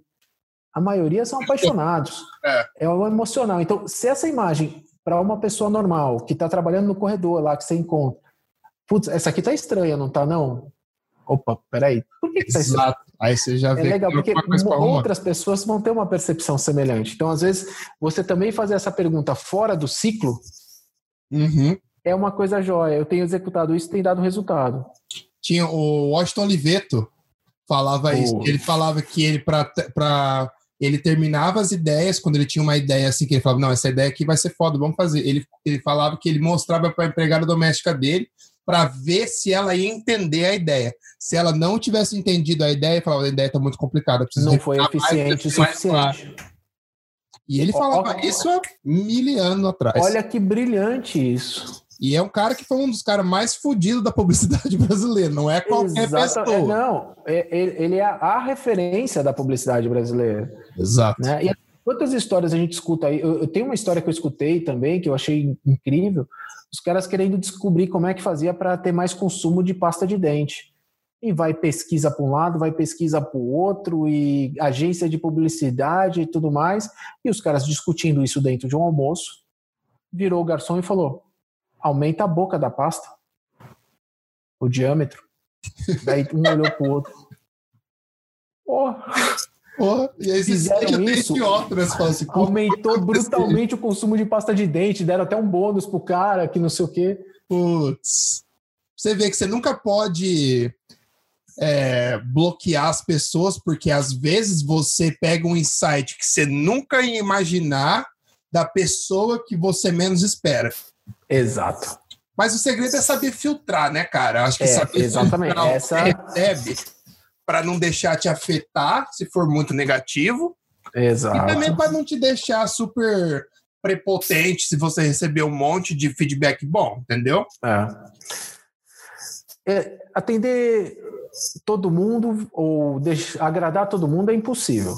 Partindo é. desse princípio é coisa. Mas ter essa consciência de, cara, nem tudo que eu fizer vai ser maravilhoso, então toma cuidado com muito excesso de elogio também. Agora, você sabe que eu aprendi uma, uma coisa muito legal, que quando alguém olha para sua arte e fala assim, cara, puta, gostei legal pra caramba aquela imagem que você fez. Daí você faz só um comentário assim, o que, que mais te chamou a atenção? Às vezes, a pessoa vai chegar e falar, pô, naquele carro que você fez, eu achei que o contraste que você colocou na foto ficou maravilhoso. E às vezes não era uma coisa que você se preocupou tanto, ou não era a coisa que mais chamava atenção, e você pensou assim, nossa, eu trabalhei um tempão para fazer a sombra, o contato, é, não sei o que. E o cara nem viu. e ele não viu. E daí a outra coisa chamou a atenção dele falou: que legal, olha a percepção que ele teve. Pô, talvez numa próxima, putz, deixa eu ver o que eu fiz ali que deu tão certo. Exato. É, isso Exato. aí também, cara, me ajuda pra caramba. Exato.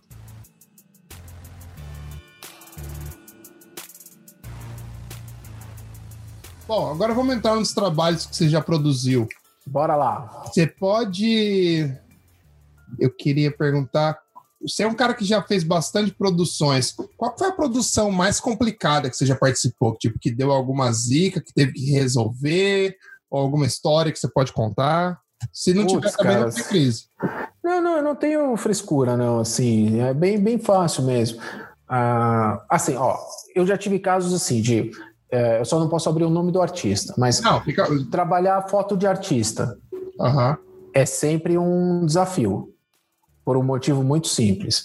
O artista vive de imagens.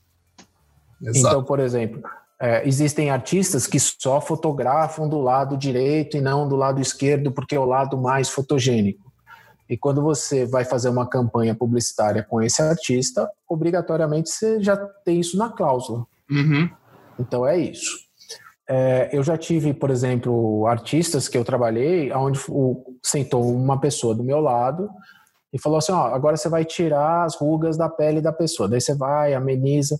Não, não, não, eu falei para tirar a ruga. Cara, mas vai ficar artificial e não sei o quê. Daí eu escutei uma coisa assim: fala, não, tudo bem, se você não vai poder fazer, você só me avisa, eu acho outra pessoa que faz. Daí eu, opa, amigão, tá tudo bem. Entendi, entendi a mensagem. Exatamente. E daí o que, que eu aprendi? Daí volta para a questão de egos que a gente estava falando. Tem trabalhos que você coloca no portfólio e fala, cara, isso aqui é o trabalho da minha vida. Mas todo mundo já fez aquele trabalho que o cliente falou, nossa, eu tive uma ideia brilhante. E eu acho que isso aqui é a coisa mais linda do mundo. Aí você fala, meu Deus do céu, tomara que ninguém saiba que eu fiz, porque vai dar até vergonha. Mas nossa, ele pagou suas contas. É. O cliente está feliz Tá tudo bem. Então, assim, daí entra numa questão de ética. E daí eu vou colocar o meu ponto de vista aqui. A minha ética funciona assim. É, se é o trabalho que vai prejudicar alguém, tô fora. E daí foi o trabalho mais. É um trabalho que eu recusei, que era o pedido mais maluco de toda a minha vida.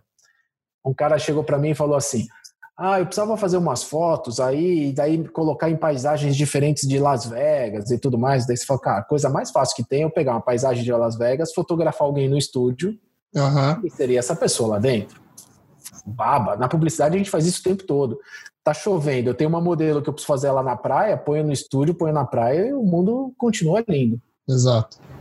Daí ele continuou. Não, porque eu falei para minha mulher que eu ia para Las Vegas numa conferência de negócios, e daí eu peguei a amante e fui para o Rio de Janeiro. Agora ela está pedindo fotos, isso vai acabar com o meu casamento, que não sei o quê, eu preciso resolver essa parada, que tal. Mentira! Meu Nossa. amigo, eu olhei para aquilo e falei: não, mulher traída. É, coisa. Daí eu falei pro cara, falei, cara, então eu posso até te ajudar, mas é que eu estou num fluxo de trabalho tão forte que eu vou demorar pelo menos seis meses, estou sem agenda e não sei o que e tal. E daí, cara, caí fora do trabalho, porque eu tenho uma teoria que é um dinheiro que eu não quero ganhar. Exato, é, uma, é um problema que você não quer. Você imagine se por algum acaso a mulher descobre que o cara contratou. A mulher vai em você, a mulher não vai no. No cara, exatamente. Então, olha o tamanho da encrenca do negócio. Então, assim, é, essa ética que é assim, então, se é para prejudicar alguém, eu tô fora, mas se alguém chegar para mim e falar, ah, Lê, tá vendo aquele artista que é super famoso e não sei o quê? Não pode ter ruguinhas nesse artista, não. Tá tudo bem, vou fazer. Ah, mas ficou artificial, tá tudo bem. Eu vou fazer, eu vou entregar, ele tá feliz, eu tô Exato. feliz, não coloquei no portfólio, como normalmente acontece com 80-20, né? Exato. A, a, galera acha que quando você, você, você faz é 100% de aproveitamento. E não é. É, o, é tipo 30%, 20%. Exatamente. Porque a gente é prestador de serviço de como serviço. qualquer outra pessoa. Você não é, um, é As pessoas às vezes confundem um, sei lá, um, um manipulador digital com um artista autoral. O artista autoral faz o que ele quer na hora que ele quer e as pessoas compram porque as pessoas querem o que o cara faz do jeito dele. A gente Exato. tem muitas vezes. Eu até estava conversando com, com o Paulinho Visgueiro, a gente gravou ontem, e Legal. a gente estava comentando de como é importante a pessoa se adaptar ao, ao trabalho que ela tem que fazer e daí uhum. extrair a melhor solução dentro daqueles guidelines, entendeu? Não, não é porque você está fazendo um trabalho que é um pouco restrito que seu trabalho precisa ficar ruim. Entendeu? Eu acho que às vezes é muito mais difícil você se adaptar para uma certa situação e ainda fazer um trabalho que você vai ficar orgulhoso. Maravilhoso, tem exatamente. mais desafios. Não é só, ah, eu vou fazer uma imagem. Porque daí você tem uma caixinha e você fala assim, cara, você tem que criar dentro dessa caixinha, meu amigão. Exato, é. Né? Então, eu acho que é, é, é essa a ideia. Assim. Então, é, trabalhar com fotos de artistas, eu já passei muito por isso, onde o empresário sentou do lado e falou: é assim, assim, assim, assim, assado. E eu tinha que fazer, e não, não tinha como é, fugir. Uh, e daí depois tem aqueles trabalhos que são maravilhosos. Assim, que eu fiz uma fusão com o Rodrigo, de chama Apagando Incêndio e tudo mais. Ah, eu vi aquela imagem, foi irada. Eu adorei aquela imagem. E assim, quando a gente olha o briefing inicial, ele é um, no final ela acabou caminhando e foi para outro lugar. Como era uma imagem nova, nossa, ele permitiu essa flexibilidade, né? Uh, então foi muito legal, porque no final, por mais que mudou, ela conseguiu um resultado que eu adorei. E você é um cara que gosta de trabalhar com fotógrafos ou você gosta de clicar as suas próprias coisas? Eu, por exemplo, adoro trabalhar com fotógrafos porque eu acho que eles têm uma, uma habilidade que eu não tenho, sabe? Eu acho que quando juntando um trabalho de um fotógrafo bom, que é apaixonado pelo que faz, com um retocador que também está na mesma vibe, você consegue chegar em um outro patamar de trabalho do que se fosse tentar fazer tudo sozinho. Nossa, eu penso igual, assim, eu tenho isso também. É, eu tenho um estúdio fotográfico aqui. Eu acabei estudando fotografia para aprender, para poder me comunicar com o fotógrafo, entender o que ele está falando tal. Mas uh, eu ainda não tenho uma percepção, por exemplo, que nem o Cacalo. Eu estava conversando com ele ontem, imagina assim, ele falando assim, não, olha, porque daí dependendo da pintura do carro, eu sei se eu vou jogar uma luz mais suave, mais dura, se eu vou contrastar mais ou não, dependendo da textura. Eu, caramba, Olha cara, o nível de atenção do cara. Oh, exatamente, e assim, Caraca. eu não teria isso, né? E, e, eu me lembro de um trabalho que nós fizemos juntos que foi maravilhoso, que eu falei, Cacalo, você me entregou as, as imagens, beleza, mas ela veio com um tiquinho a mais de chapa, você pode reduzir? Ele falou, sério? Eu falei, é, não, eu prefiro trabalhar ela um pouco mais suave, e daí no final do processo eu trago o shopping final, porque quando ela vem muito forte, ela me limita em algumas coisas de textura, na parte de fusão, recorte e uhum. tudo mais. Né? Então daí que acontece? Essa soma é maravilhosa. Né, e essa experiência de ter mais pessoas. E às vezes, assim, que nem você está fazendo a imagem, manda para o fotógrafo, ele olha opa, dá mais um toquezinho aqui, olha essa relação de contraste. E é um trabalho autoral de quatro mãos, né? Ele soma. Então eu gosto muito, porque eu sou um péssimo fotógrafo, não vou mentir, não. É, acho que até melhorei no Photoshop por causa disso. Eu fazia tanta besteira que me provocava a ser melhor no Photoshop para corrigir Entendi. os erros aí. Eu também sou um péssimo fotógrafo, tipo, nem, nem, câmera eu tenho, mas eu, eu entendo um pouco, mas, cara, eu gosto de trabalhar com outro, com outro artista, sabe? Uhum. Eu gosto da troca. Eu gosto de ter opiniões diferentes, de juntos tentar achar uma solução, sabe? Porque é... muitas vezes o cara me dá um feedback e, cara, isso acontece direto. Um feedback que fala assim, nossa, eu nem estava prestando atenção nisso. E o cara, por ter o olhar fotográfico e tal, o cara tem uma, uma outra visão do que a sua. Eu acho uhum. muito interessante, que eu acho que é o único jeito de evoluir, na real, porque é. senão você fica meio estagnado. Perfeito. E agora, bom, estamos chegando um, pouco, um pouquinho na parte final aqui. Vou Beleza. fazer mais umas duas perguntas que eu não quero te segurar por muito tempo. E aí depois a gente dá uma invertidinha e aí a gente. Fechou. É. Você é um cara que viajou o mundo inteiro por causa do Photoshop. Qual é o sentimento de fazer um sonho virar a sua carreira? Cara, é a coisa mais gostosa do mundo é aquela questão de você poder se divertir, aprender, interagir, conhecer outras pessoas fazendo o que você gosta. Então, isso para mim é realização. O resumo é realização. Irado, irado. E pode ter certeza que muita gente está escutando o podcast, até eu, a gente está em busca disso. Viver. Oh, é uma coisa que você não, você não, desliga, né, cara? Você não precisa desligar, cara. porque é natural, é você, é o. A gente comentou anteriormente, é como se fosse uma extensão de você, sabe? É. Uma coisa que você faz por prazer, é uma coisa natural, não é forçada. Uhum. Tipo, quantas vezes você não sentou no fim de semana para fazer uma coisa no. porque você tinha uma ideia na cabeça? É, exato, e começou a jogar fazer, lá e a coisa evoluiu. É, esse, esse eu acho que é o, é o que todo mundo busca, né? Para ter uma trabalhar com o que você gosta, ser bem sucedido. Lógico, ter uma vida legal, não estou falando de uhum. ficar milionário nem nada, mas ter uma vida legal para só poder prover. Que traga conforto, né? Eu acho que é isso, que nem tem gente que fala assim, uh, que uh, eu tenho no Photoshop Conference uma coisa que eu levo muito a sério. As sete edições, eu tenho um encontro chamado Photoshop Business Meeting, ah, que é um encontro de negócios, que a gente vai ter, inclusive, agora um, um online. E a gente fala sobre relacionamento mesmo, de como se relacionar com o cliente, como mandar o orçamento, quantas versões você faz, quantos retoques você faz. Né? Porque aconteceu já comigo uma vez uma, uma coisa horrível, uh, que é assim, imagina, o Photoshop é maravilhoso, né? Se a gente que curte e conhece, imagina quando chega alguém do seu lado que começa a ver você mexer no Photoshop, fala, nossa, dá para fazer isso? E esse outro também, para essa pessoa é mais mágico ainda. Com certeza. E uma vez eu estava fazendo uma alteração para um cliente, e essa alteração daí o cara falou: ah, dá para trocar a camisa para azul? Eu falei: dá. Ah, e vermelho? Dá para vermelho. E verde? Daí fiz verde. E azul? azul, amarelo, laranja, não sei o quê. Ah, cara, pensando bem, aquela primeira azul tava boa mesmo, vamos ficar com ela. Beleza. Ficou uma hora fazendo retoque, o custo da hora. Pô, mas você vai cobrar essa hora a mais? A gente não ficou aqui testando e tudo mais? Pô, mas você estava gostando, você estava se divertindo. Eu falei, não, eu adoro o que eu faço, mas eu ganho dinheiro é, com isso também, né, amigo? É que eu faço de graça, né? É. Entendeu? Então, é, eu acho que assim, ganhar dinheiro com prazer é muito mais gostoso. E daí a, a lição que eu aprendi disso, e é uma coisa que eu uso até hoje, eu pego uma imagem, mesmo que seja digital, e eu vou fazer uma aprovação com o cliente. Hoje eu atendo muito pouco cliente, muito, muito pouco. Mas eu falo assim: você pode sinalizar tudo que você quer na imagem? Ah, eu quero tal coisa. Eu anoto. Ah, trocar o fundo, uhum. melhorar a cor, contraste, sombra. Por que, que eu aprendi isso? Porque daí as coisas são objetivas. Porque quando o cliente vê você mexendo e falando assim, ah, então você quer um pouco mais escuro o fundo? Daí ele vê, ah, tá. E se for mais escuro ainda? Ah, um pouquinho, ah, um pouquinho menos escuro, um pouquinho mais claro.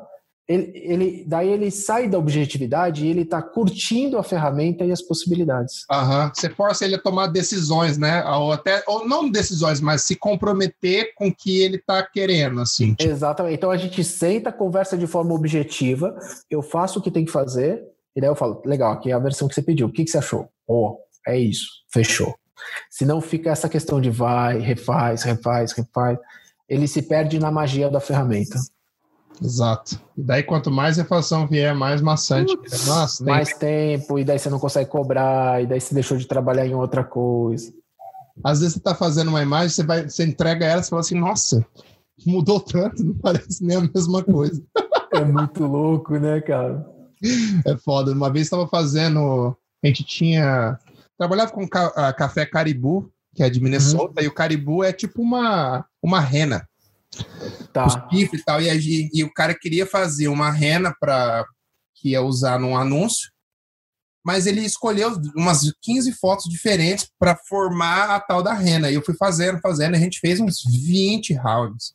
E eu Nossa. avisando pro cara, eu falei, cara, já, a hora que deu um, o round 10, assim, eu já falei, cara, não vai ficar legal isso. Tá ficando muito artificial, não sei o quê, não sei o quê. Não, não, não, tem que fazer, tem que fazer, tem que fazer. Aí a gente foi mostrar pro diretor de criação quando tava pronto, e o cara era diretor de arte, o cara era o, o chefe dele. O diretor, de, o diretor de criação falou assim: que, que é isso? É um Frankenstein? o que, que eles fizeram? Eu falei assim, eu falei assim eu, sabia, eu sabia que ia dar merda, então eu trouxe a versão 10 em vez da 20. Eu falei assim, ó, ó, essa aqui já tava um pouco mais natural, não acha? Ele falou, é, mas tem que tirar mais. Aí a gente voltou tanto que quando aprovou foi a versão 5. Eu falei, pô. Tá vendo? Mas às vezes o cara, o cara não consegue ter a concepção visual da ideia e ele tem que ver que deu errado. Uhum. Muitas vezes já aconteceu comigo. Você precisa mostrar para o cara. Ah, não é, vai ó. funcionar, tá vendo? Ó, olha a diferença disso e disso. Aí o cara entende, o cara, ai, beleza. Porque a gente, como trabalha com isso, você já, já meio que prevê, né? Você vai pegando a... é, você, fala, você vai afinando, né? Exato. O cara fala, vamos fazer isso em amarelo. Você fala assim, amarelo? Não vai ficar bom. E, tipo, você ainda tá num estágio bem cru. E você já tem essa percepção. E às vezes a, as pessoas não têm, é complicado. Mas uma coisa legal, cara, que eu fiz é, quando eu morava com a minha irmã, eu comecei a treinar o olho dela, sabe? Para perceber Olha as coisas legal. e tal. E até hoje ela, ela pega umas coisas massa, sabe? Tipo, funciona fazer essas paradas assim. A gente fazia o exercício, era muito massa. Eu falava assim: o que você tá vendo nesse anúncio? Tem alguma coisa errada, não tem? Aí ela ficava Ixi. olhando. No começo ia devagar, mas depois já falava assim: nossa, a sobra tá zoada, tá muito saturado, não sei o que. Eu falei, louco, criei um monstrinho aqui. É, exatamente. É, é por aí. Que legal, mandou bem, mandou bem. Bom, cara, estamos chegando no, no, na parte final desse papo animal, curtindo pra cá. Ah, eu tô adorando, obrigado mesmo. E eu queria agora fazer uma invertida para você fazer Boa. uma pergunta para mim e aí depois a gente faz a, a chamada final. Fechou. Cara, começou fácil, né, cara? Quando eu tô falando com viciado, eu quero saber qual é a ferramenta que ele mais gosta de trabalhar, a técnica que você mais se diverte. Cara, a técnica que eu mais me divirto, isso não precisa nem falar, Dodge and Burn. Eu amo. amo. Eu amo conseguir arrumar uma superfície, ou arrumar uma pele, ou arrumar, retocar uma, uma paisagem que seja com com toques finos. E aí você começa fazendo, Uau. você vai devagarinho. Você vai, a hora que você olha na máscara, parece que a imagem tá meio que desenhada ali na máscara, mas é tão suave que muda. Eu gosto, ó, uma, uma outra ferramenta que eu gosto. Posso falar três? Bora lá, bora lá. Eu amo a Apply Image. Amo a Apply Image. Show. A Apply Image é vida. Depois que eu descobri a Apply Image, cara, para fazer máscaras com seleção super super certinhas e tudo mais. E eu, eu amo. E eu gosto muito de colocar cor nas minhas sombras, às vezes trocar as cores dos meus highlights. Que eu, legal. Dessa forma eu consigo isolar bastante. E eu adoro, cara. E uma outra agora que eu vou falar, que acho que é meio que de, sei lá, acho que é um pouco mais popular, é curva. Tá. Porque curva é basicamente você faz o que você quiser, né? O que você quer, você brinca com a imagem, né? Você consegue navegar com ela, uma é uma delícia, assim. E é uma ferramenta muito versátil, que você pode, às vezes você usa, às vezes uso para valor, às vezes só uso para cor, às vezes já põe uhum. um contraste e, cara, é uma eu amo quase todas as ferramentas, tipo, por exemplo, carimbo eu também amo porque é um trabalho, é um trabalho fino, né, que você vai às vezes tem que arrumar algumas coisas. Mas é difícil é falar assim, porque eu sou muito apaixonado por essa parada. É doido, né, cara? Essa parte aí é. Eu também, às vezes eu fico nessa neura, assim. Mas eu vou coletar esse depoimento, porque a gente fez até um livro aqui dos 25 anos do Photoshop, ah, onde vários ah. profissionais falavam assim. Né, é, qual que é a sua ferramenta preferida? Até por isso que eu coloquei assim. E a minha segunda pergunta é justamente isso, assim.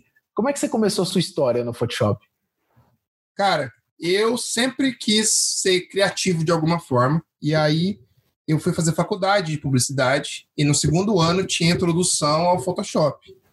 Eu lembro que tinha um cara da minha sala, o nome dele era Guilherme Fregonese, que ele já estava um pouco, já estava meio que além da galera. E eu falava assim, caralho, esse cara é bom pra caramba. Eu falei, cara, você precisa me dar aula. E aí comecei a pagar ele, ele, ele a gente ia pra faculdade, ficava no, no laboratório lá, e ele uhum. ficava me ensinando. Aí eu comecei, aí eu falei, puta, eu preciso, eu aprendi as coisas com ele, aí eu falei assim, puta, eu preciso fazer um outro curso. Isso na época da faculdade, para eu já começar a fazer estágio e tal. E aí foi quando eu fiz o seu curso do, do Hotel Vitória lá. Legal. Que eu saí, até comprei o livro. Até tem o livro. Ó, oh, que show, cara. Mas eu tenho aqui, tá aqui em casa. Ah, não, tá aqui, ó. Cara, que honra, obrigado. E daí eu comecei a estudar mais, cara, mas foi culpa. Eu sempre, ado... Uh, sempre fiquei muito, fui muito apaixonado pelo programa porque eu queria conseguir criar as minhas imagens. E eu via na época os trabalhos da galera, tipo, uma, como a galera da Platino, e eu, eu desacreditava. Eu falava assim: uhum. como que esses caras fazem um trabalho com uma qualidade dessa? E o meu o meu trabalho tá tipo há um milhão de anos atrás. Eu achava até que os caras faziam de alguma outra forma, porque uhum. não é possível que os caras tem é, consegue atingir um resultado desse. E aí eu comecei a voltar e estudar o tipo, tentar decupar por quê. E aí vem o lance de percepção visual. Uhum. Aí eu comecei a estudar e, cara, eu, eu era meio que aqueles cara viciado mesmo. Eu ficava, eu seguia tal pessoa no Behance, aí eu ficava procurando, via, ah, por que, que o cara faz isso? Por que, o cara faz isso? Fazia minha pastinha de referência. E sempre, sempre fazia um trabalho, ah, o trabalho que o próximo trabalho tem que ficar melhor que o outro. Exatamente, era, evolução era, contínua. Era obrigação, se não ficasse melhor, eu era, eu me, eu me, me, me tratava como Tinha se fosse derrotado, né? derrotado. E aí, quando você entra numa, numa vibe dessa, você vai evoluindo, né? Só que demora, cara. Demora, demorou uhum. o quê? Seis anos. Para ah. eu começar a fazer algumas manipulações mais legais, já, ter, já era diretor de arte sênior. Show. Aí, quando eu fui pro Rio, que eu conheci a galera dos, dos estúdios lá, eu voltei e falei: uhum. pronto, agora eu vi o caminho. Eu vi o que os caras fazem, que os caras tinham um trabalho artístico lindo. E eu Maravilha. vivi com os caras. E foi quando eu aprendi que eu prestava atenção num zoom 100%. Os caras trabalhavam no mil. Tá. A atenção de detalhe deles era, era muito, muito mais rica. Aí eu falei, puta, eu preciso aprender isso. E aí, aí vim estudando desde sempre. Mas é uma paixão. Cara, eu nunca ganhei nada, nunca ganhei nenhum dinheiro na minha vida que não fosse com Photoshop. Olha que legal, que nunca. história linda. Nunca. Desde estágio, nunca trabalhei com nada sem ser Photoshop e pretendo. Bom, espero não ter que fazer nada. eu acho que eu ficaria. Você já pensou, tipo, você é um dos caras que pensa assim: se você não fizesse isso, o que, que você ia fazer? Não, é muito louco, cara. Eu fico nessas interrogações também, assim. Eu acho que eu ia fazer uma coisa totalmente. Fora, né? Fora. Fora. Mas eu não faço ideia. E é uma coisa. E tipo assim, puta, realmente é, gosto do que eu faço. E eu acho que é muito legal. Eu converso com a minha mãe e ela sempre fala: assim, você tem sorte de ter encontrado a sua paixão e ter conseguido trabalhar com ela, porque tem muita gente que não, não que, tem. Infelizmente não consegue, né? Não tem, que trabalha por grana e é isso. Exato. E o engraçado é que a gente nunca pensa em grana. Aí a grana vem e você fala, ah, legal. Ela é uma consequência, né, dessa não, paixão. Nunca Cara, é muito falei, eu vou ficar rico. Falei, vou, quero ficar rico. Falei, não, quero ser muito bom. Uhum. Era, era, era, diferente. Falei, o dinheiro vai vir de qualquer forma. Vai. E vem, cara. É uma coisa que eu escuto de bastante gente e é uma coisa que é sempre constante. Pô, que legal, que depoimento lindo. Parabéns. Valeu, eu sou meio. Eu sou, eu sou assim mesmo, cara. Eu sou transparente, eu não tenho medo ah. de nada. Eu acho ah, que... eu também, cara. Eu acho que é, é essa a ideia, cara. Eu tô, tô velho pra ficar aberto. fazendo pose pros outros já. E... Pô, cara, que isso, aquela coisa, que nem a gente falou aqui. Todo mundo tem trabalho que já errou, e daí vão é. crescer. Isso faz parte da vida, é evolução. A gente tem que olhar e, e o próximo passo. Exato. Ale, muito obrigado por ter Pô, tomado. Eu que agradeço. Cara, foi animal, animal, animal. Foi um dos podcasts mais legais que eu já gravei. Ai, obrigado. Super fluido. Cara, por mim eu ficava aqui conversando até de noite, mas eu sei que a gente tem coisa para fazer. O próximo vai ser no Conference. Aê, garoto! Nossa, não tem, noção, é... não tem noção de tanto tão feliz que eu tô, cara. Ah, eu também, cara. Vai ser demais. Ó, vou estar tá sentado na primeira fila. Você vai ver, eu sou aqueles viciados que fica lá anotando, olhando e não sabe se olha pro instrutor ou pra tela e tudo mais. Que massa, que massa.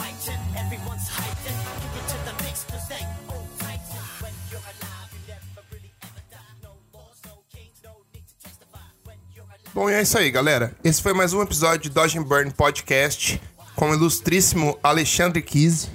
Eu tenho, eu tô muito feliz com esse podcast que a gente gravou. Foi uma oportunidade muito legal de, de conhecer o Ale e, e, e conhecer um pouco da história dele também. Um cara que tem tanta experiência, um cara que começou praticamente esse mercado que a gente tem hoje em dia divulgando software e trazendo software para muita gente que ainda não conhecia. Eu lembro que Há 15 anos atrás eu fiz o curso dele em Campinas, quando eu ainda estava na faculdade. Inclusive, acho que foi o dia que eu fiz com o Diego Maricato. Não tô lembrado que a gente fez alguns cursos juntos, então não tô lembrado se foi esse específico. Mas eu lembro que me marcou muito, porque eu acabei comprando o livro dele e eu tenho até hoje. Muito engraçado a gente, depois de 15 anos, se encontrar e virar amigo e trocar ideia. E eu tô muito feliz com isso. Eu tenho uma notícia também para dar para vocês. Eu vou ser palestrante no. Vou ser instrutor no Photoshop Conference de 2020 e possivelmente no de 2021. Estou muito, muito, muito, muito, muito feliz, muito realizado. Não esperava o convite, fiquei super feliz. E acho que vai ser uma oportunidade muito legal de mostrar um pouco do meu trabalho, mostrar um pouco do meu workflow para vocês. Vai ser minha primeira grande palestra, assim, então eu vou preparar daquele jeito para chegar chegando e vou tentar montar e sintetizar o máximo de coisa legal para passar para vocês. E eu queria deixar aqui mais um jabazinho. Se você ainda não fez inscrição, faça sua inscrição para Photoshop Conference, photoshopconference.com.br ou procura no Facebook ou no Instagram também. E agora vamos fazer o nosso jabá do nosso podcast, né? Lembrando vocês que sempre que vocês puderem, dá um share no nosso podcast, na sua timeline, no seu Instagram, para que mais gente possa conhecer e para a gente poder chegar a mais gente. Eu tenho feito anúncios, tenho tentado o máximo aqui, mas eu sou só um. E eu acho que se eu tiver a ajuda de vocês, a gente consegue ajudar mais gente e trazer esse conteúdo legal para todo mundo. Queria também pedir para vocês que ainda não curtam, não curtem a nossa página no Facebook, por favor, curta a nossa página no Facebook, Dodge Burn Podcast também siga a gente no Instagram, Dodge Burn Pod. E para quem quiser tiver dicas, sugestões, qualquer coisa, qualquer coisa que você precisar do Gão, mande um e-mail pro dodgeburnpod@gmail.com. Beleza? Acho que é isso por essa semana, galera. Na próxima, próxima semana eu vou trazer outro convidado muito legal, que eu ainda não vou revelar, mas vai ser um pouco diferente. Tô bem feliz e cada vez mais contando com vocês e acho que a gente tem tem, tem trazido um conteúdo legal aí, mas eu queria um pouco mais de feedback de vocês, galera. Quem puder, me mande feedback sempre para saber se os assuntos estão legais, se a gente tá cobrindo coisas que são interessantes para vocês. E eu também tô pensando no episódio número 30, que vai ser daqui cinco semanas fazer algo especial e fazer um podcast um pouco diferente. Eu tinha pensado que talvez a gente pode fazer um podcast só com perguntas dos nossos ouvintes. E daí vocês mandam as perguntas para mim, eu vou organizar tudo em forma de podcast e a gente vai fazer tipo um podcast de celebração quando a gente chegar no episódio 30, que já é um pouquinho de história. E eu queria saber o que vocês acham. Então, mande e-mail para mim no dodgeburnpod@gmail.com e se você quiser já começar a mandar suas perguntas pra gente, acho que também seria super interessante. Beleza? Então é isso, galera. Hugo Seneviva e a sua equipe de som, signing out. A gente vê vocês na semana que vem, quando a gente dropa mais um. um abraço.